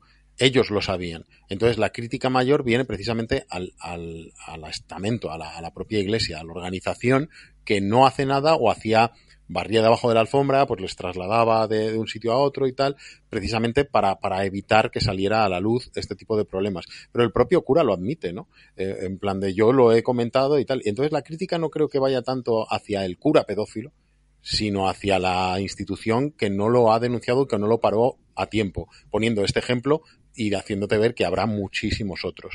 Luego ya el debate que está planteando Pablo aquí, que ya lo tuvimos cuando hicimos el volumen 1 de la iglesia, eh, claro, ese cura habría que ver si él no hubiese estado eh, pues con votos de celibato en un campamento de Boy Scouts, a lo mejor pues no hubiese salido por ahí. Tú estás, Fernando, argumentando que según tu opinión, independientemente de que no hubiese tenido celibato y no hubiese estado rodeado de niños, tarde o temprano ese hombre hubiese acabado siendo pedófilo también.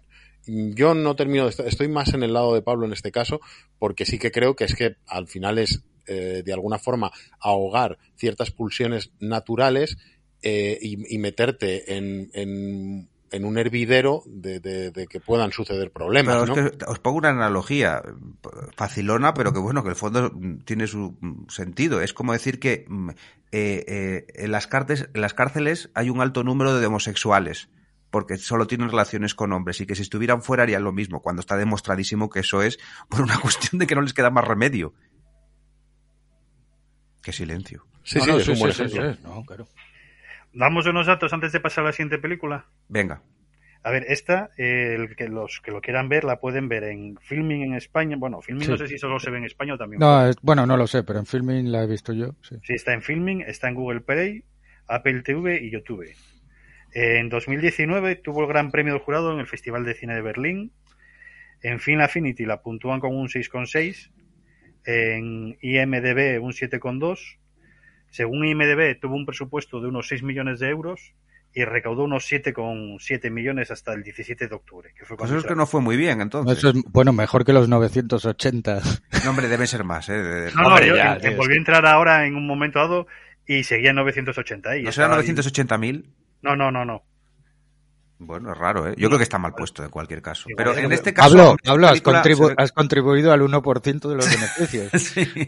Además, yo la vi en el cine, que consta. Por eso, por eso. Sí, sí, la del rezador la vi en el cine, sí. Aquí en mi querida sala X de Madrid. Mira, aquí lo iba a decir, la sala X, ¿eh? ¿Qué, qué, la qué contexto? X, en la sala X tenías que haber visto la de Gracias a Dios. Sí, también. No, esa sí que la vi en casa y, y bueno, en fin. Eh, vale, pues yo creo que más o menos despachado esta la tenemos. Vamos a por, en este caso, la medalla de oro de tres y la tuya, no, la... Fernando. Ah, sí, la de los presentes y la plata de Fer... ¿En qué prosa la, la, tenías tú la que queda, Fernando? Sí, la plata, era la mi plata, plata. la plata. Vale, eh, de la vela, que te puedes despachar a gusto, que es tu turno. Vale, pues eh, mi oro. Eh, una película. Sí, sí, mira, estoy, disculpa, ¿eh? 980. Sí. 980, estoy mirando la, ta la taquilla y pone 650.000 con los tres ceros de presupuesto, estimación, recaudación en todo el mundo, 980 dólares. Yo, pero yo insisto que eso no, no tiene... Bueno, bueno eh, este, de la vela, cuando veas a tu colega, el director de fotografía, dile que yo contribuí a su sueldo, ¿eh? En sí. gran medida. En plan, ¿qué tal fue? Bueno, pregúntale, voy, pregúntale. Voy con, voy con la, la última película de hoy, que es una película de 2019 llamada Corpus Christi, dirigida por Jan Konasa, Komasa, que es el director, que ya comentamos aquí, de Hater, director polaco, Hombre, película polaca. película. Que, que la verdad es que, joder, pues después de, bueno, Hater es su última película, 2020, ya la comentamos aquí, y Corpus Christi era su película anterior, 2019. Eh, he visto que tiene como documentales, series, videoclips, pero que estas son sus dos películas junto con Varsovia 1944 y Sala Somboskov o algo así. Esa es la que quiero ver yo, la última que has mencionado. Claro, son sus otras dos películas, es decir, es un director relativamente joven eh, y al que hay que seguirle la pista, porque al menos dos de dos, en mi caso, dos peliculones. Sí. Aquí Corpus Christi, protagonizada, que en gran parte eh, mucho de lo que me ha gustado de esta película es por el protagonista, Bartosz Belenia, haciendo de Daniel, eh, eh, a mí me ha flipado. Por, por, contar un poco la trama y luego ya nos metemos un poco en opinión. Eh, vemos que pues un chico, este, este Daniel, que pertenece a un reformatorio en el que pues hacen actividades, trabajos, van a clase y tal, y que está bastante maltratado, ¿Me vas a apuntar algo? Eh... ¿Eh? Ah, vale, pensaba que alguien Ah, no, que decías que hacen actividades, digo yo, que hacen hijo putes. Claro, bueno, realizan actividades eh, como talleres ese, y ese tipo de Sí, cosas. sí, bueno, unos talleres divertidísimos. Claro, el problema que hay, y voy a ello, efectivamente, el problema que hay es que este chico pues está bastante maltratado dentro de, dentro del reformatorio, ¿no? Eh, y hasta el punto en el que se ve que hay un tipo al que han tenido eh, apartado de los demás, lo típico esto del agujero, precisamente por hacerle algo a él, ¿no? Y en un momento dado, este tipo vuelve a, a formar parte de, de, de, todos ellos, ¿no? Le sacan del agujero y se la vuelve a jurar, ¿no? Entonces tú ves que este, este muchacho está en constante peligro. Y una de las cosas en las que se refugia es precisamente en la religión. Un profesor que tienen de religión, eh, pues que con el que tiene una relación un poquito más estrecha y de confianza, eh, y que ve en él cierto talento, ¿no? Incluso para, para poder practicar eh, como, como párroco o cosas así. ¿Qué pasa? Que sabe que como es ex convicto, ex -convicto no le van a coger, o sea, no, directamente la ley le prohíbe ejercer. ¿No? Como, como cura. Bueno, él no lo sabe en principio. Bueno, sí, cuando se se, lo lo dice, dice, se lo dice. no, cuando se lo dice el pastor se queda como flipado, como diciendo, Bueno, "Eh, claro, me a voy ver, a el presentar chaval- y tal, como con una son- ilusión de la hostia. Estos son como 10 minutos de película que le, pero yo creo que sí lo sabe porque él le dice, ya te he dicho, o algo así le hace, le remarca como en plan de, ya sabes que si eres ex convicto no puedes entrar siquiera a la academia, no, no, es que no puedes eso me, hacer. me parece que lo, lo metió en la película para que desarrollarla, que si no, no, no podía haber película. Hombre, también te digo, esto es en Polonia, no sé si a lo mejor varía son católicos. dependiendo No, del no país. creo, no, No lo sé. sé, no, Bueno. sé si, si es obligatorio o no, pero yo creo que si un- una persona que ha ha cumplido ya su, su pena, su castigo tal, y, y tiene vocación para ser sacerdote, no creo que le pongan problemas. Ya, y además siendo eh, eh, sería el máximo exponente del- de la redención y del Claro. perdón, en realidad. Pero bueno, eh, teniendo este conflicto, este muchacho, pues sale con una especie de permiso, con una especie de, de, mm, libertad condicional, en la que va a trabajar a un pueblo relativamente cercano en un, en un aserradero, creo que era, era algo, sí, como una fábrica de madera, es un aserradero. Y, y de camino allí, esto ya es un poco el principio de la película, de camino allí se desvía un momentito, se va para el pueblo, eh, claro, habiendo robado, y aquí está un poco el símil con la película del, del capitán, no la película alemana, habiendo robado una, una sotana ¿no? de, cura. Y entonces él aparece en el pueblecito este, se encuentra con el otro cura y le reconoce como cura, llevando esta mentira hasta el final. En plan de, ay, ¿de qué, y de qué escuela, de qué parroquia eres? ¿Dónde has estudiado? Esto y lo otro. Y él, pues se tira el pistazo y dice, no, sí, sí, yo soy de los, de los, no sé, no sé la escuela que dice, la verdad, ni, ni sé las escuelas que habrá en Polonia para sacerdote. El caso es que le dice, soy de tal, soy de cual, y le dice, ah, vale, pues bueno, que puedes quedarte aquí unos días. Entonces, es la típica historia en la que la mentira se va haciendo cada vez más grande, ¿no? Eh, y él, eh, en un momento dado, se ve obligado a ejercer como párroco debido a que el cura de esta, de esta iglesia enferma y se tiene que retirar durante un tiempo. Entonces le dicen, oiga, pues ya que está usted aquí, es un chaval muy joven, voy a, voy a, Sí, especificar 20 esto años, mucho. 20 años. eh, ya que está usted aquí, ¿por qué no, pues al menos da la misa o cier- ciertas cositas, ¿no? Que tiene que hacer. Y él al principio dice que no, luego venga tal, y, es una historia básicamente de esto de te has metido en una mentira y la mentira se ha hecho cada vez más grande, como ya comentaba antes. ¿Dónde está el mayor conflicto a partir de aquí en la película? El hecho de la comunidad, la comunidad que hay en ese pueblo, una pequeña comunidad, en un pueblo bastante conservador, que tuvo una desgracia hace un tiempo en la que unos chavales se mataron en un accidente de tráfico. Pero no solo se mataron en un accidente de tráfico, sino que se mataron en un accidente de tráfico debido a que otro vecino, al que acusaban de alcohólico y suicida en general, chocó contra ellos. Y aquí es donde empieza el debate, sobre todo por parte de todas las, familias allegadas a estas víctimas y por parte de la, de, la mujer del hombre fallecido que en teoría provocó el accidente. Eh, y empieza, no voy a decir una investigación porque tampoco es que sea una investigación, pero la película va desgranando qué sucedió ahí realmente. Si a lo mejor esos chavales, hijos de los vecinos, que ellos ven como sus niños idílicos, buenos, mi, mi chaval nunca haría eso, a lo mejor no eran tan inocentes en el sentido de que a lo mejor no, no era el otro tipo el que iba borracho, sino ellos, y como el otro tipo en realidad pues estaba reformando y estaba saliendo adelante a pesar de seguir teniendo esos comportamientos suicidas debido, pues, probablemente a una depresión eh, o a un trastorno psicológico. Entonces, al tener este culo, este, joder, este culo, este cura. ya, es que ¿Qué estabas pensando? ¿Qué estabas pensando, pecador? En el chaval que está tremendo, la verdad. Pero bueno, el, el chaval, que, el chaval es, es, es, un, carisma increíble, la verdad. Pero bueno, el, el ¿No, tipo... ¿No te recuerda a nuestro amigo sueco? Sueco sí, no, noruego. Sí, sí, sí, claro, claro, claro, claro.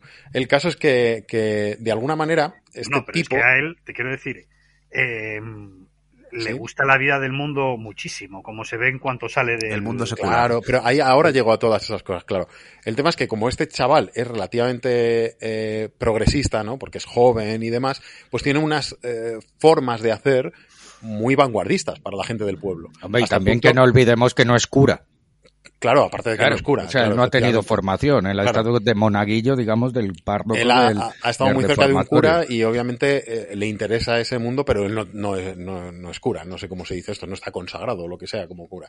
Y, ordenado. Y claro, ordenado. No, no está, está, desordenado. Sí, es un chico bastante desordenado. La sí, cosa es, la cosa es que, claro, él sale de, de una cárcel vamos a decir, porque aunque sea un reformatorio, eh, es como una cárcel. Él sale de ahí, entonces lo primero que hace es vamos, ponerse hasta el culo, acostarse con vete tú a saber quién y irse de fiesta. Eso es literalmente lo primero que hace de camino a las Hay que matizar esto. Es un, sí, es un poco poquero, es un bacala, bueno, bacala. vamos, poligonero, poligonero. Sí, sí, totalmente. Además se pone a bailar, a bailar, el solo música electrónica en plan ruso ahí, vamos, terrible. La Como cosa el es que... vídeo de Dimitri, aquel que salía Sí, sí, el de Dimitri. pues es ese, es más o menos ese, pero en, buen, en plan buen chaval.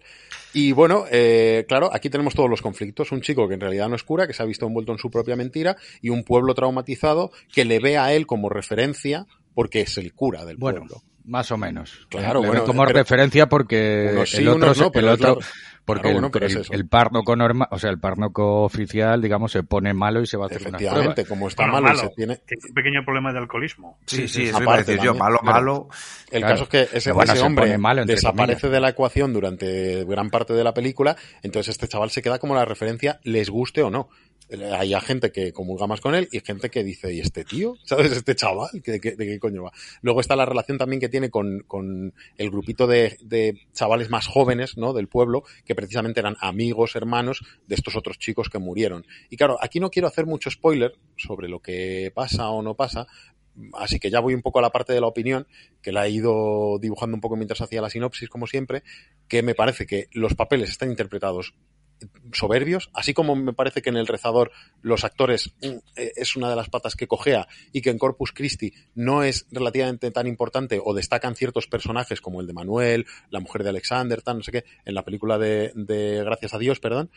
Aquí en Corpus Christi me parece que todos están absolutamente genial, absolutamente genial. Desde el profesor, los matones de, de la propia, del propio reformatorio, el chico es increíble, eh, porque además se le ve cierta bondad, ¿no? Y, y, cierta incomprensión de por qué, mm, o sea, ¿esto qué es la religión, no? Muchas dudas y preguntas sobre la propia religión eh, católica de decir, claro, nosotros en realidad eh, hablamos de, de, amor, hablamos de, de perdón, hablamos de un, una serie de conceptos que obviamente son positivos, pero que luego a la hora de la verdad en este pueblo no se están dando, porque es un eh, hervidero de odio hacia la persona que en teoría eh, eh, realizó este accidente, fue culpable de este accidente. No, pero peor, ¿eh? Peor que eso, porque yo creo que lo que plantea no es que tengan odio a esa persona. Hay es de que todo. Tienen una hipocresía tan grande Claro, que son incapaces de asumir la verdad. Claro, eso es, eso es. En plan de odio hacia una persona para convertirle en el culpable de sus problemas.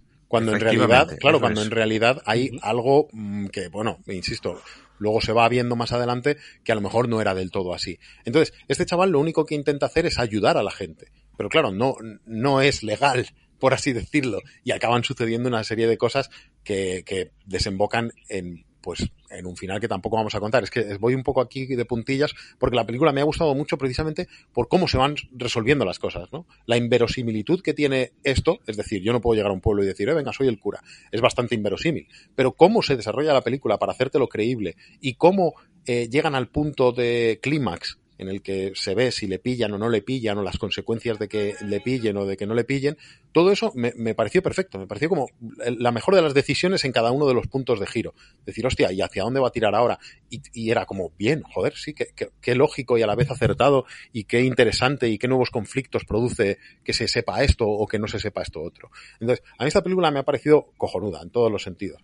Y, y luego la realización, el tema de que sea un pueblecito, esa fotografía fría, abierta, eh, ese lugar que podría ser idílico, pero en realidad es triste. Tiene una sensación de, de- de amargura constante el, el pueblo, la gente del pueblo, los conatos que hay de felicidad en, en algunos puntos para luego darte de nuevo una bofetada de realidad. No sé, me parece una película maravillosa que trae este conflicto que ya hemos contado a nivel argumental, pero que a la vez plantea muchas preguntas como esta, en plan de la religión, eh, digamos que proclama unas cosas, pero luego la gente que practica esa religión precisamente no las lleva a cabo y viven en una hipocresía en la que exigen al otro, envidian, odian y, claro, todo esto genera un montón de conflictos dentro de la película y de los propios personajes. Maravillosa, si la podéis ver, es, genial. Vale, yo estoy en, líneas generales de acuerdo con el análisis que ha hecho, que ha hecho el señor de la vela. Eh, en mi caso, yo le di la plata precisamente por esa inverosimilitud. Es cierto que en, en- las películas no tienen por qué ser totalmente verosímiles, ¿no? Porque si no, eh, no tendríamos las guerras de las galaxias o cualquier otra película. Oiga, lo que pasa es que el- la, la- lo que nos pide que traguemos, que es que un pueblo polaco reciban a una persona que diga, ah, yo soy cura, ah, qué bien, eres cura, sin ningún tipo de documento, sin ningún tipo de, mm, de, de nada que avale el nombramiento oficial, cuando a poco que conozcas un poco la iglesia, sabes que si algo tiene es un, una burocracia y una administración en ese sentido, me parece que me, obligas a, a- tragar demasiado y luego cuando es una persona que en el reformatorio está oyendo a misas, los libros de misas te dicen perfectamente lo que tienes que hacer, lo que tienes que decir. Eso es, es leerlos y poco más. Entonces dices, me pides que admita demasiados elementos muy inverosímiles sobre los que luego se basa la película. Que sí, que luego es muy, muy, muy brillante, los actores son fantásticos, eh, invita mucho a pensar, todo lo que dice de la vela tiene toda la razón. Pero mm, dices, tenías que haber, eh, haber pensado más para eh, hacerme que, que fuese verosímil.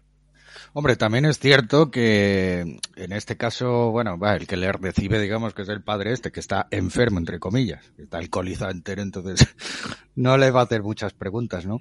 Y que... Es más, yo pienso que fijaos, tampoco es una que él se da película- cuenta de que, de que le está mintiendo el otro, ¿eh? Claro, y que no es una, o sea, que tampoco, eh, al igual que pasaba con, con El Rezador, eh, creo que es una película que tampoco abarca mucho tiempo.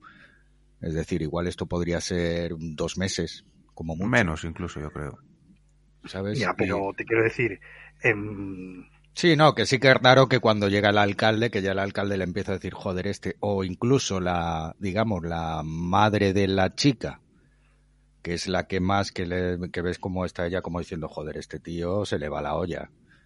¿Sabes? Como que no me gustan nada sus métodos, eh, que no investiguen, ¿no? Pero, Bueno, pero a ver, más allá de que si no, bueno, tendríamos película, claro, que es el argumento genial que Sí. son en estos casos, eh, hay que, joder, estamos pendientes de que nosotros sabemos que es un tío falso, pero sí, los de sí, no pero, lo saben. que pero también es que todo eso eh, da también la urgencia, o sea, eso te da el punto de urgencia, que sabes que le van a des y él sabe que le van a sí, que descubrir. le van a descubrir, sí. en algún momento, ¿sabes? Entonces él intenta, pues, pues decir, hombre, sí que, a ver, que luego él lo que está haciendo al principio de la película es, eh, es copiar exactamente los discursos y los métodos que hacía el, el Sí. padre este. En no, la- y, y en la película hay momentos muy Literalmente. ¿no? La, Sí. la confesión del antiguo compañero, sí.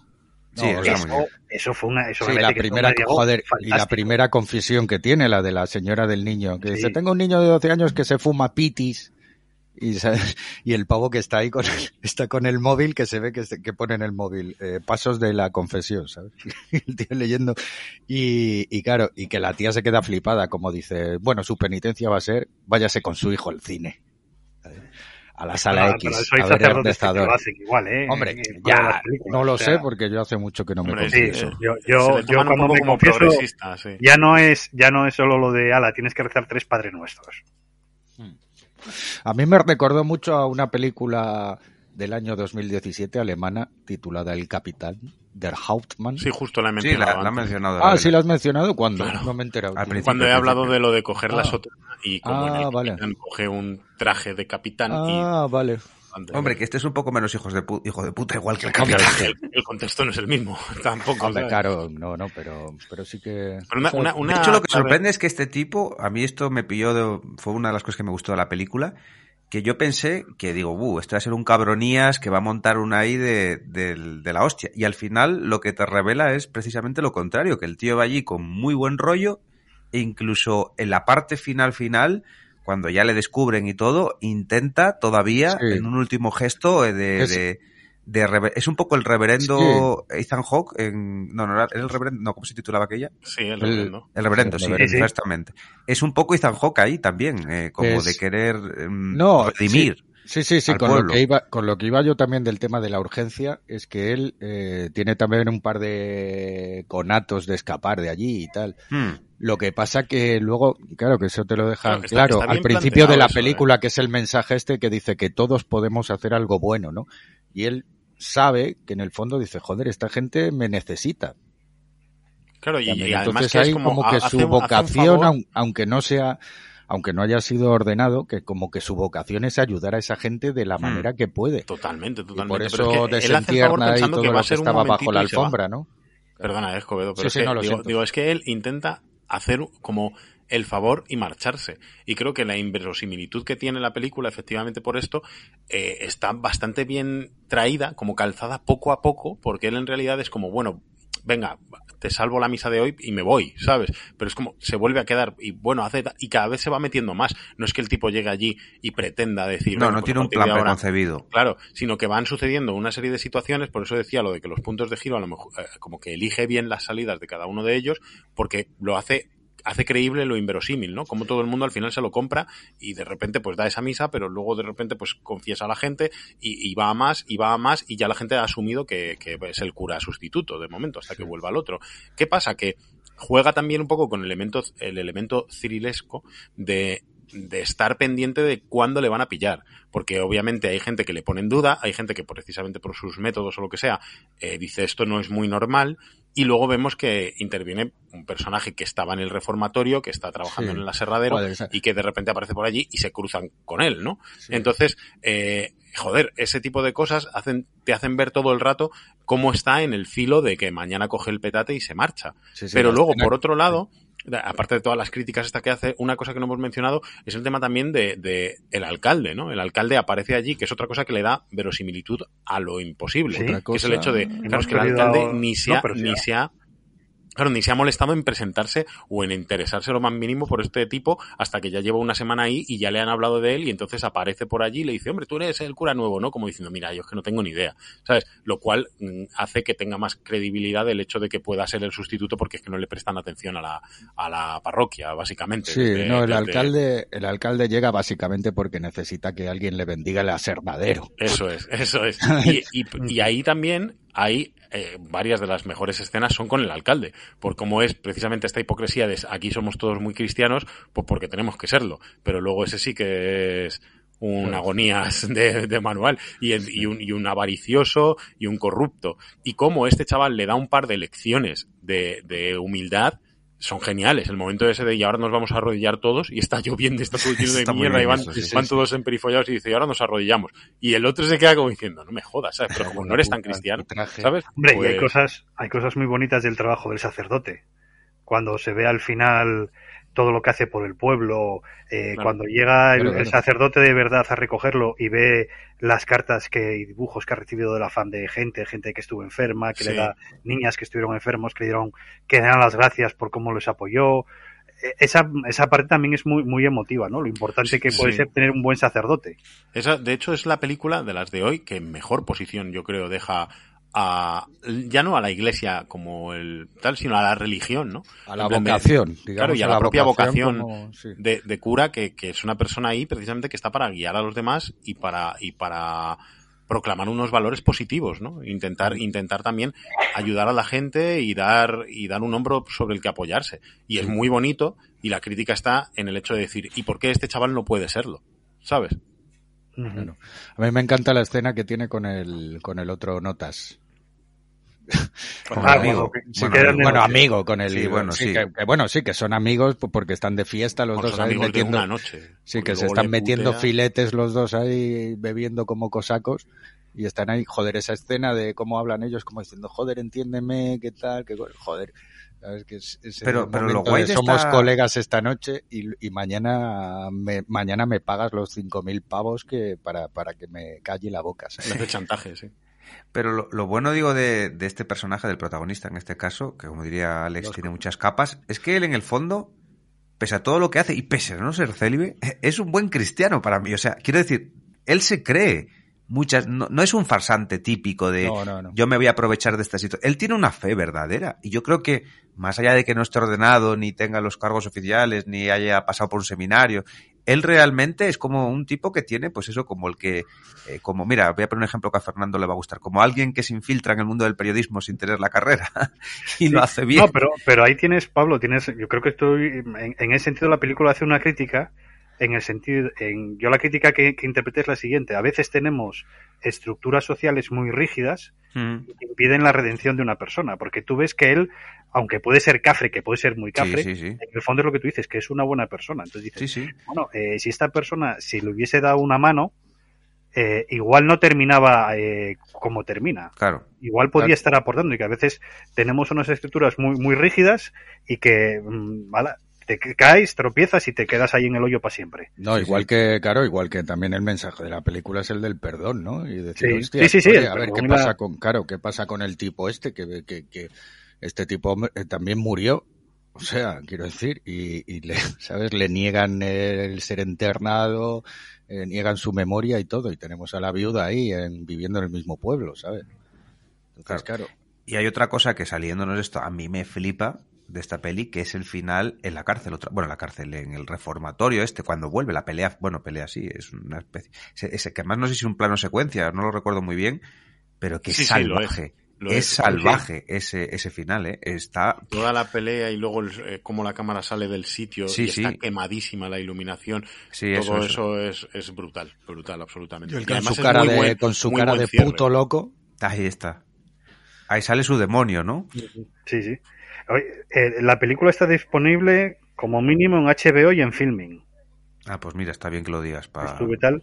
Y, y mirando la documentación cuando la vi, según IMDB, eh, esta recaudó 9 millones, 9 millones con 9, lleva recaudados. No pone, no he encontrado el dato de cuánto costó. Eh, y ha tenido 55 premios y 41 candidaturas.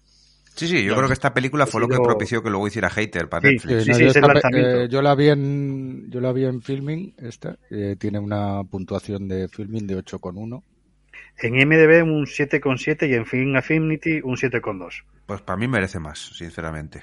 Claro en filming en filming tío no os metáis em, votad en filming joder Es que- filming es filming es eh, la cadena la cadena de Es que comida mucho rápida ya. mejor cocinada Empecé O sea, hace mucho a votar en Film Affinity, tío. Ya no me puedo cambiar. Tengo como 2.500 películas votadas, tío. Claro. Es no más, sale, a veces te sale un, uno de estas pantallitas que dice, has votado lo mismo que el señor de la vela, enhorabuena. Su gusto Ah, sí, te sale mejor". eso. Sí, sí, a mí a veces me sale. Joder. Bueno, pues yo creo que más o menos hemos despachado mm, solventemente el material que teníamos hoy, que ha dado bastante juego. Y ya para finalizar, no es que esta semana sea... esp- Está aquí Fernando y yo no me gustan los comentarios tuyos estando tú porque tiene más gracia cuando tú no estás. Porque hay uno Pues mira, tuyo. eh, como tenemos que ir a celebrar mi cumpleaños, Vale. eh, salgo, lees sin mí y yo Ah, vale, pues luego. muy bien. Bueno, pues así, entonces... así ganamos sí. todos. Un Venga, me parece un buen pacto. Entonces sí, o sea que además es una excusa para que tengas que escuchar luego el programa hasta el final. Sí, No, yo siempre lo escucho, ¿eh? Ya, ya, pero como en este estabas tú... No, no, que bueno. salga yo lo escucho porque así veo en qué puedo mejorar. Muy bien, muy bien. Constructivo como siempre. Pues bueno, nada, Fernando, un gusto y un placer como siempre tenerte por aquí, compañero. Esperemos que te prodigues más. Buscaremos alguna temática no celestial también para que estés por aquí. Ya sabes que ahí el problema mío es el- las limitaciones Sí, lo temporales. sé, lo sé, lo Los- sé. Los horarios de trabajo limitan mucho, pero bueno, yo os escucho ahí fielmente. Muy bien, Fernando, pues gracias y disfruta, de, disfruta de, de la comilona bretona. sí. sí, ¿Cuántos, caen, por cierto? eh, cayeron 51. Uf.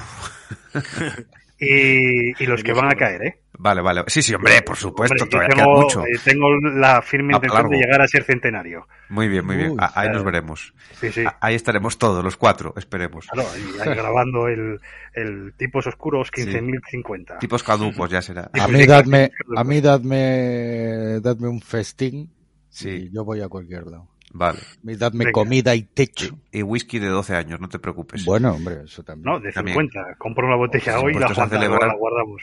Hombre, o unas botellas de sidra y ya está. Podemos comprar Joder, hoy una en el, aunque sea en el Lidl, y si la guardamos para el día de- del centenario, va a ser un whisky bueno, ¿eh? Sí. Si no lo tocamos en todo ese tiempo. Estoy viendo, estoy viendo antes de que se me... Bueno, Venga, muy bien, Fernando, un abrazo. Estamos en Un abrazo, contacto. segu- un abrazo, chao. Chao. Que estaba, hemos cortado el programa, ¿no? No, no, vamos a seguir con los Ah. comentarios, que tampoco son muchos, son un par de ellos, pero venga. ¿Qué ibas a decir? ¿Ibas a decir algo? No, es que estoy diciendo una recomendación en filming que estoy viendo. Uh, ¿De qué? bueno, pues una versión del tío Vania. Del, de- No del la de Mamet, ¿no? No, la del no, Vania en la calle 42, que es excelente, pero Mm. es una versión del teatro Harold Pinter en Londres que fue grabada durante el COVID y el prota es Toby Jones.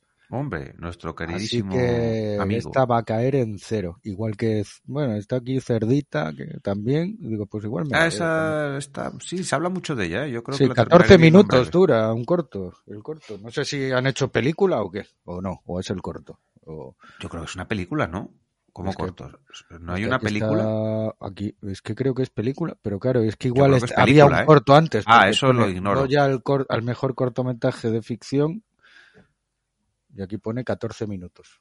Eh, A ver si me estoy colando yo, pero juraría que había... Creo que es, pe- ¿Es creo que es película? película, ¿no? Mm, Sí, hasta donde yo sé, sí. Sí, sí, lo estoy viendo ahora. Sí, sí, es película, sí. Está en los película. cines, de hecho, en este Claro, momento. por eso, porque la he visto aquí en, en filming, pero claro, debe ser el corto en el que se basó la película. Ah, vale, Pero muy bien. no lo sé, voy a ver aquí más info, a ver qué me dice. Vale, mientras lo miras, eh, comentarios. Ha aparecido uno en el programa 231, el de los embarazos no deseados, el del aborto, de nuestra amiga Cassandra Bañas, eh, nuestra amiga argentina, si mal no recuerdo, eh, y dice lo siguiente. Buenas tardes, escucho este podcast con bastante retraso, una temática dura pero muy necesaria de debatir. Este tema me toca muy de cerca porque en Argentina, efectivamente, está yo lo cierto, se ha despenalizado hace muy poco el aborto y aunque ya es legal, varias agrupaciones pro vida siguen tratando de revocar este derecho con justificaciones moralistas, machistas, religiosas y pseudocientíficas. Además de que hay intereses políticos en juego, tanto de los pro aborto como de los pro vida, lo importante Ah, bueno, perdón, que he puesto, he hecho mal la puntuación. Punto. Lo importante de recalcar, a mi parecer, es que, es que es una cuestión de salud pública y que cualquier persona que desee interrumpir su embarazo, por el motivo que sea, debe tener acceso a poder realizarse un aborto de manera segura y gratuita. Los casos de mujeres que mueren en abortos clandestinos mal realizados o niñas siendo obligadas a llevar un embarazo son incontables. Lamentablemente, en Argentina estamos en pañales en cuestiones de educación sexual, mejor dicho, en cuestiones de educación en general. Como sea, se agradece que traigan estos debates jugosos y escandalosos. Ja, ja, ja. Saludos muchachos y continúen. Pues bueno, continuaremos, Cassandra. Continuaremos. Muchísimas Gracias, gracias sí. por el comentario. Cassandra, la, la, joder, lo diré, la ¿Qué ibas a visionaria. No, Cassandra, el personaje de Cassandra. Ah, sí, sí, sí, sí, que nadie le hacía caso, ¿no? Eso es. Pues nosotros te hacemos caso, Cassandra, no como Claro el personaje mitológico. en nuestro caso es al revés. Eh, bueno, eso en cuanto al programa del aborto que está aparecido esta semana y vamos con nuestro amigo Ferbus, ¿no? Ya que lo acabamos de despedir, para que no se note mucho su ausencia. De la vela, vete poniendo un cojín donde consideres. Voy acomodándome. Sí, ponte cómodo, ponte cómodo. Programa 237, viajecitos en tren. Y dice nuestro amigo Ferbus, buenos días. Estamos en la fase de temas clásicos, siempre bienvenidos como este para todos los que somos fanáticos del viaje en tren.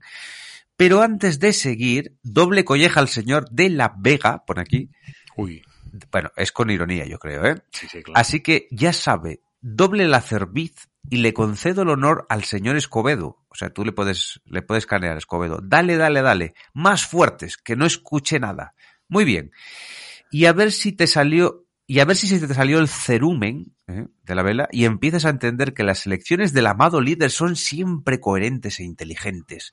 Nos pueden sorprender y de hecho nos sorprenden, pero siempre existe un hilo sutil, inteligente que nosotros debemos reconocer y que tú, el rey del subtexto, ¿Pero de quién está hablando? hombre, de la vela, Ah, vale. Sí, pero este programa... Es que este es... y que tú de la vela, recalco yo, el rey del subtexto, no sepas o no seas capaz de verlo, es especialmente decepcionante. Modestia, muchacho, que me temo que las dos medallas de oro y los elogios sin duda merecidos se te han subido a la cabeza. Uy. De las películas... espera, Espera, espera, espera, termino y luego ya es el de los trenes, ¿no? Sí, sí, este es el de los trenes, sí. Ahí va ahora. De las películas intenté ver este verano eh, Bullet Train, pero el tráiler nos generó tanta cascancia, mezcla de, mezcla de cansancio y asco, es un palabra familiar, que vimos otra. Comparti- compartimento número 6 no la he visto, pero apunto para el futuro. Y Runaway Train es, en feliz terminología del señor Escobedo, una de las mejores películas de todos los tiempos. Yo la vi en el VHS de mi casa ya por el 86 o 87. Uh, o sea que, película carcelaria, no, o sea que tendría 15 o 16 años y me voló la cabeza por la sucesión de géneros, como cómo pasa de la película carcelaria a la reflexión existencial y el colofón de la cita de Shakespeare. Ya sé que la mayoría de los contertulios son muy pocos shakespearianos, pero ¿Eh? a mí, a mí yo de 15 años, o sí, esto lo dice por, creo por el día que le metimos el gran palo a Shakespeare con motivo de la película de El amigo Cohen, la de Pues, pues- Macbeth. pues precisamente por eso. Bueno, ahora comentamos. Bueno, va. Decía, eh, pero a mí yo de 15 o 16 años le voló la cabeza, como diría el señor de la vela. Además, la película ha envejecido muy bien. A falta de ver la otra película sería mi medalla de oro. Dicho esto, voy al palmarés que en parte creo que ya se intuye. Redoble de tambores de emoción. Cuchara de madera. Para el señor de la vela. Gracias a los collejazos tocas podium, así que soslayo tu falta de respeto al conducator, pero lo que es imperdonable es esa defensa de Bullet Train y que luego te descojones como te descojonas de Runaway Train. Many, Fisto many. de la pradera. Mi yo de 15 años sufrió al escucharte, un tipo que tiene dificultades para distinguir el culo de una vaca de un buzón de correos y se monta ese lío. Nada, cuchara de madera. Medalla de bronce. Para el señor Escobedo. A ver, mi querido puerco espín, ¿por qué te cargaste? No, te cagaste, como te cagaste con Runaway Train. Todos ¿Cómo sabemos. que te cagaste. Sí, porque te cagaste en sus muertos, me imagino, No. que decir. No, Todos sabemos- mejor yo me... No, no, no, estoy- estoy- no, no, que espera, que estoy leyendo yo aquí. ¿Por qué la, ciencia. la cagaste? Como la cagaste. Bueno, como- Vale, sí, en el No, fondo que me no, el, significado no cambia mucho. A ver si voy a tener que leerlos, eh, como estoy haciendo hoy, voy a tener que leerlos porque tu, tu, tu capacidad lectora deja No, mucho es que sabes lo que pasa, ¿eh? no es cuestión, es que Que desear. el micrófono la mitad del monitor del ordenador y no veo bien. Eh, ¿Ves? Y ahora por culpa de todo esto ya me he perdido. ¿Eh? ¿Por qué ¿Por la qué la cagaste, cagaste como sí, la pero cagaste a ver dónde está, que ya me he perdido. Todos ah, sí. sabemos que Ya está, tienes- ya está, ya está, ya está. Vale. Todos sabemos que tienes más talento que Eric Roberts, pero esa burla de la película que además dices que te gustó, te debería llevar a la cuchara de madera. Si la libras es por ese brillantísimo inicio, incluido el recitativo inicial, que esto se refiere a lo del chacha del tren, ¿no? Del Hombre, claro. consorcio. Consorcio referente, siempre. Muy bien, sí. No me entres en esas dinámicas autodestructivas que no te benefician en nada. Medalla de oro, señor González. El único que aportó seriedad. Tus argumentos contra Bullet Train fueron intocables. La selección, como siempre, inteligente. Es cierto que tu silencio en Runaway Train no ofrece tu mejor perfil, pero es comprensible que estuvieses cansado. Hombre, creo que fue el único que la defendí. Porque Eh, todos somos contingentes, pero tú, homenaje a la gran película, parece que no es poco, eres necesario.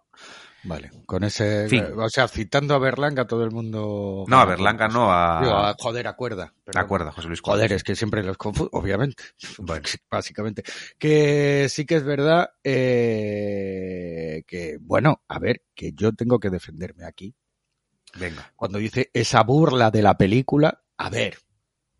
Hombre, es que cualquier película con Eric Roberts es, es burlona. Es ese canallesco. Mm. Es ese canallesco mezcla de amor y odio. Es ese amodio. Ese. Amodio, me gusta el palabra. Claro, es que hombre, entonces pues cómo no vas a reírte con money, want to say money, we're gonna train money. Pues, claro, tío, entonces dices, joder, es, es, sea, es, es risible, pero por eso gana también muchos puntos. Sí. No, No yo por- creo que, a ver, no no, escuché el programa, pero sí que me dio la sensación mientras lo grabábamos de que le estábamos quitando mérito a la película, ¿eh? Eh, Igual yo sí. es un- Tú sí que, de la Yo sí, yo sí le quité mérito. O sea, Sí, tú sí, tú me, sí. me flipó un poco como la perspectiva tan de culto que, que revelasteis que tenía o que suponía para vosotros. A mí no me pareció para tanto, ni mucho menos. Que es Andrei Y- todo lo que toca lo convierte en oro. Desde Y- Dom Dorakov a Tango y. Cash. De hecho, el, el- el declive de Brian Adams probablemente vino después de trabajar con él. Ya eso tocó Al techo. revés, yo creo que se fue su no, resurgir, no. ¿eh? No, No, no, eso yo creo que tocó resurgir. techo ahí, tocó techo. No, no, con no estoy de acuerdo. Bueno, como sea. El caso es que luego dice que, que cuestiono la como el emparejamiento de películas, ¿no? Y no Sí. recuerdo que en este programa fuese así. De hecho, Sí, creo sí, que sí, sí, lo creo- recuerdo yo. Es que no lo he escuchado, pero creo que Escobedo lanzó esa piedra Sí, bueno, puede ser. y yo, la siempre la lanzo, ¿eh? Y yo, yo, siempre la lanzo claro. y escondo la Sí, mano. dije porque yo, no es sí, porque siempre. Claro, claro. Pero bueno, mira, lo, lo siempre las críticas le le obligan a uno. Luego yo me las pongo en el gimnasio. Mira, de me hecho, leo, me leo hecho- sus comentarios y me pongo a entrenar. A hacer burpees. Claro, de es- hecho, voy a hacer una confesión ahora mismo. A ver. El único que la sabe es mi hermano. A ver.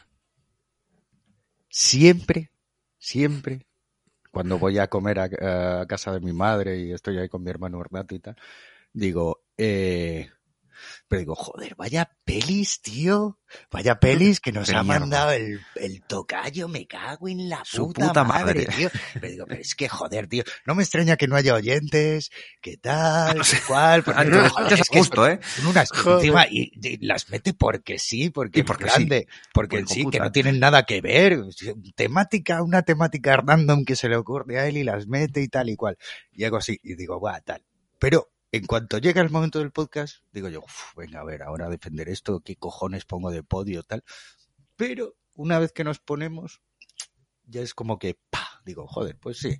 Les ves las virtudes. Hombre, esto es como claro. que yo no hago esto por el dinero, joder, hombre, que a ver, ¿sabes? Claro, claro. Solo claro. Sito hace esto por el dinero a partir Claro, de, porque desde quiere hace vivir de- escasos días. Quiere, quiere amortizar su M audio. Ahí está. Pero. Y su, y su webcam, que es la mejor webcam del mercado. Que lo dijo el otro día. en su- Ah, lo dijo eso. Sí, sí, sí, lo dijo. Lo ¿De dijo. qué, de qué que- mercado? ¿Del mercado de no sé, del mercado de youtubers, no sé. Eh, y se ha comprado también unos, unos halos de luz para que podamos Ah, sí, sí. verle Muy claramente. original. Los Sí. buenos LEDs. Y son buenos. Yo solo digo que el siguiente es terrores familiares. Uy. Selección Custody. Más, y no sé cuál es la. Ah, pues mira, gracias por decir. ¿Cuál era? Espera, sí, Custody más. Ah, el, el de fragmentos de una mujer o. Fragmento de una Sins- mujer que está Sins en of a. Woman, esta, la del hijo Sí. de Casabets, ¿no? Esa, esa, Sí, esa. sí, que Son sí las la tres vi. siguientes. Esa la vi yo en la época de pues de mi viaje a Madrid, porque me acuerdo que vi a la vez prácticamente la de eh, Secretos cuando del matrimonio. Sí, sí, sí, porque yo la de Secretos del matrimonio la vi allí en Los Verdi Sí, en Madrid. y el día antes de quedar con vosotros, que venía de allí y y no, el mismo día, qué coño, el mismo día la vi. Y joder, y la de Sins of a Woman la habían estrenado en Netflix, creo que era, en esa misma época también y la vi. Bueno, pues yo os auguro, incluido a ti, Escobedo, que no vais a pasar un buen rato viéndolas en el sentido literal, Joder. porque son películas muy duras. Por es cierto, que vais a volver a ver a nuestro amigo Denis Menochet. Va, lo Ah, vais vale. a volver a ver por ahí. Vale, perfecto. Ah, Y- vale, ya sé cuál es. La, que, y- la que es un matrimonio y tal. Esas. Y vais a tener es serios problemas, creo, para el podio, ¿eh? porque hay mucho nivel en esas Sí, películas. a ver, yo tengo que Uh. volver a ver la de fragmentos de Pues una mujer a ver, porque yo en su día porque- no me, en su día la puse pingando. Pues mm, yo ahí, No lo sé. bueno, no A quiero ver, adelantarme, claro, pero claro. difiero. No, difiero. yo tampoco quiero adelantarme del podcast. y no porque pero- esté nuestro amigo Shaya, ¿eh? que eso no tiene es que verdad ver. que sales allá le... No por eso. Al le- eso, eso le da, le da le calidad a la película. Es Vanessa Kirby, ¿qué cojones le va a dar calidad? Bueno, ya la veréis, ya la veréis. Bueno, tú ya la viste, sí. pero ya. es- a, ver, a ver lo que opina el justo medio de, de, fragmentos de una mujer y el resto. El resto que ya digo yo que Sí, es no, muy de- jugoso. Joder, la de Menoset, me acuerdo que vi en su día vi el tráiler o la Hmm. promoción o algo y dije yo me cago en la... Yo solo digo que las tres son duritas. Eso sí que lo dejo ya de antemano dicho, tampoco es ningún spoiler, pero que son duritas a nivel de historia, bastante duritas. De ahí lo de terrores. O sea, no es cine de género, ¿eh? Es una metáfora. Ya lo digo para que luego, es que pones los títulos que te salen de la polla. Pues, bueno, en realidad solo puse ese título porque iba a ser el supuesto Halloween antes de que grabáramos. Ah, mira, esto lo podemos anunciar también, ya puestos. Las... Ay, no, porque este va después, claro, Esto es que me sale hago un después, lío. esto sale. Este sale después, entonces nada, cuando esto se esté emitiendo ya habrá ya habrá ya habrá salido el especial Halloween. El que- especial Halloween. bueno, pues entonces le adelanto más. Yo creo que con eso ya queda más o menos todo dicho. Así que Vale. así que tenemos te- tenemos tenemos y tenéis deberes para el puente. Muy bien, deja de grabar. Ah, espera, dejo de grabar. Sí, espera, espera.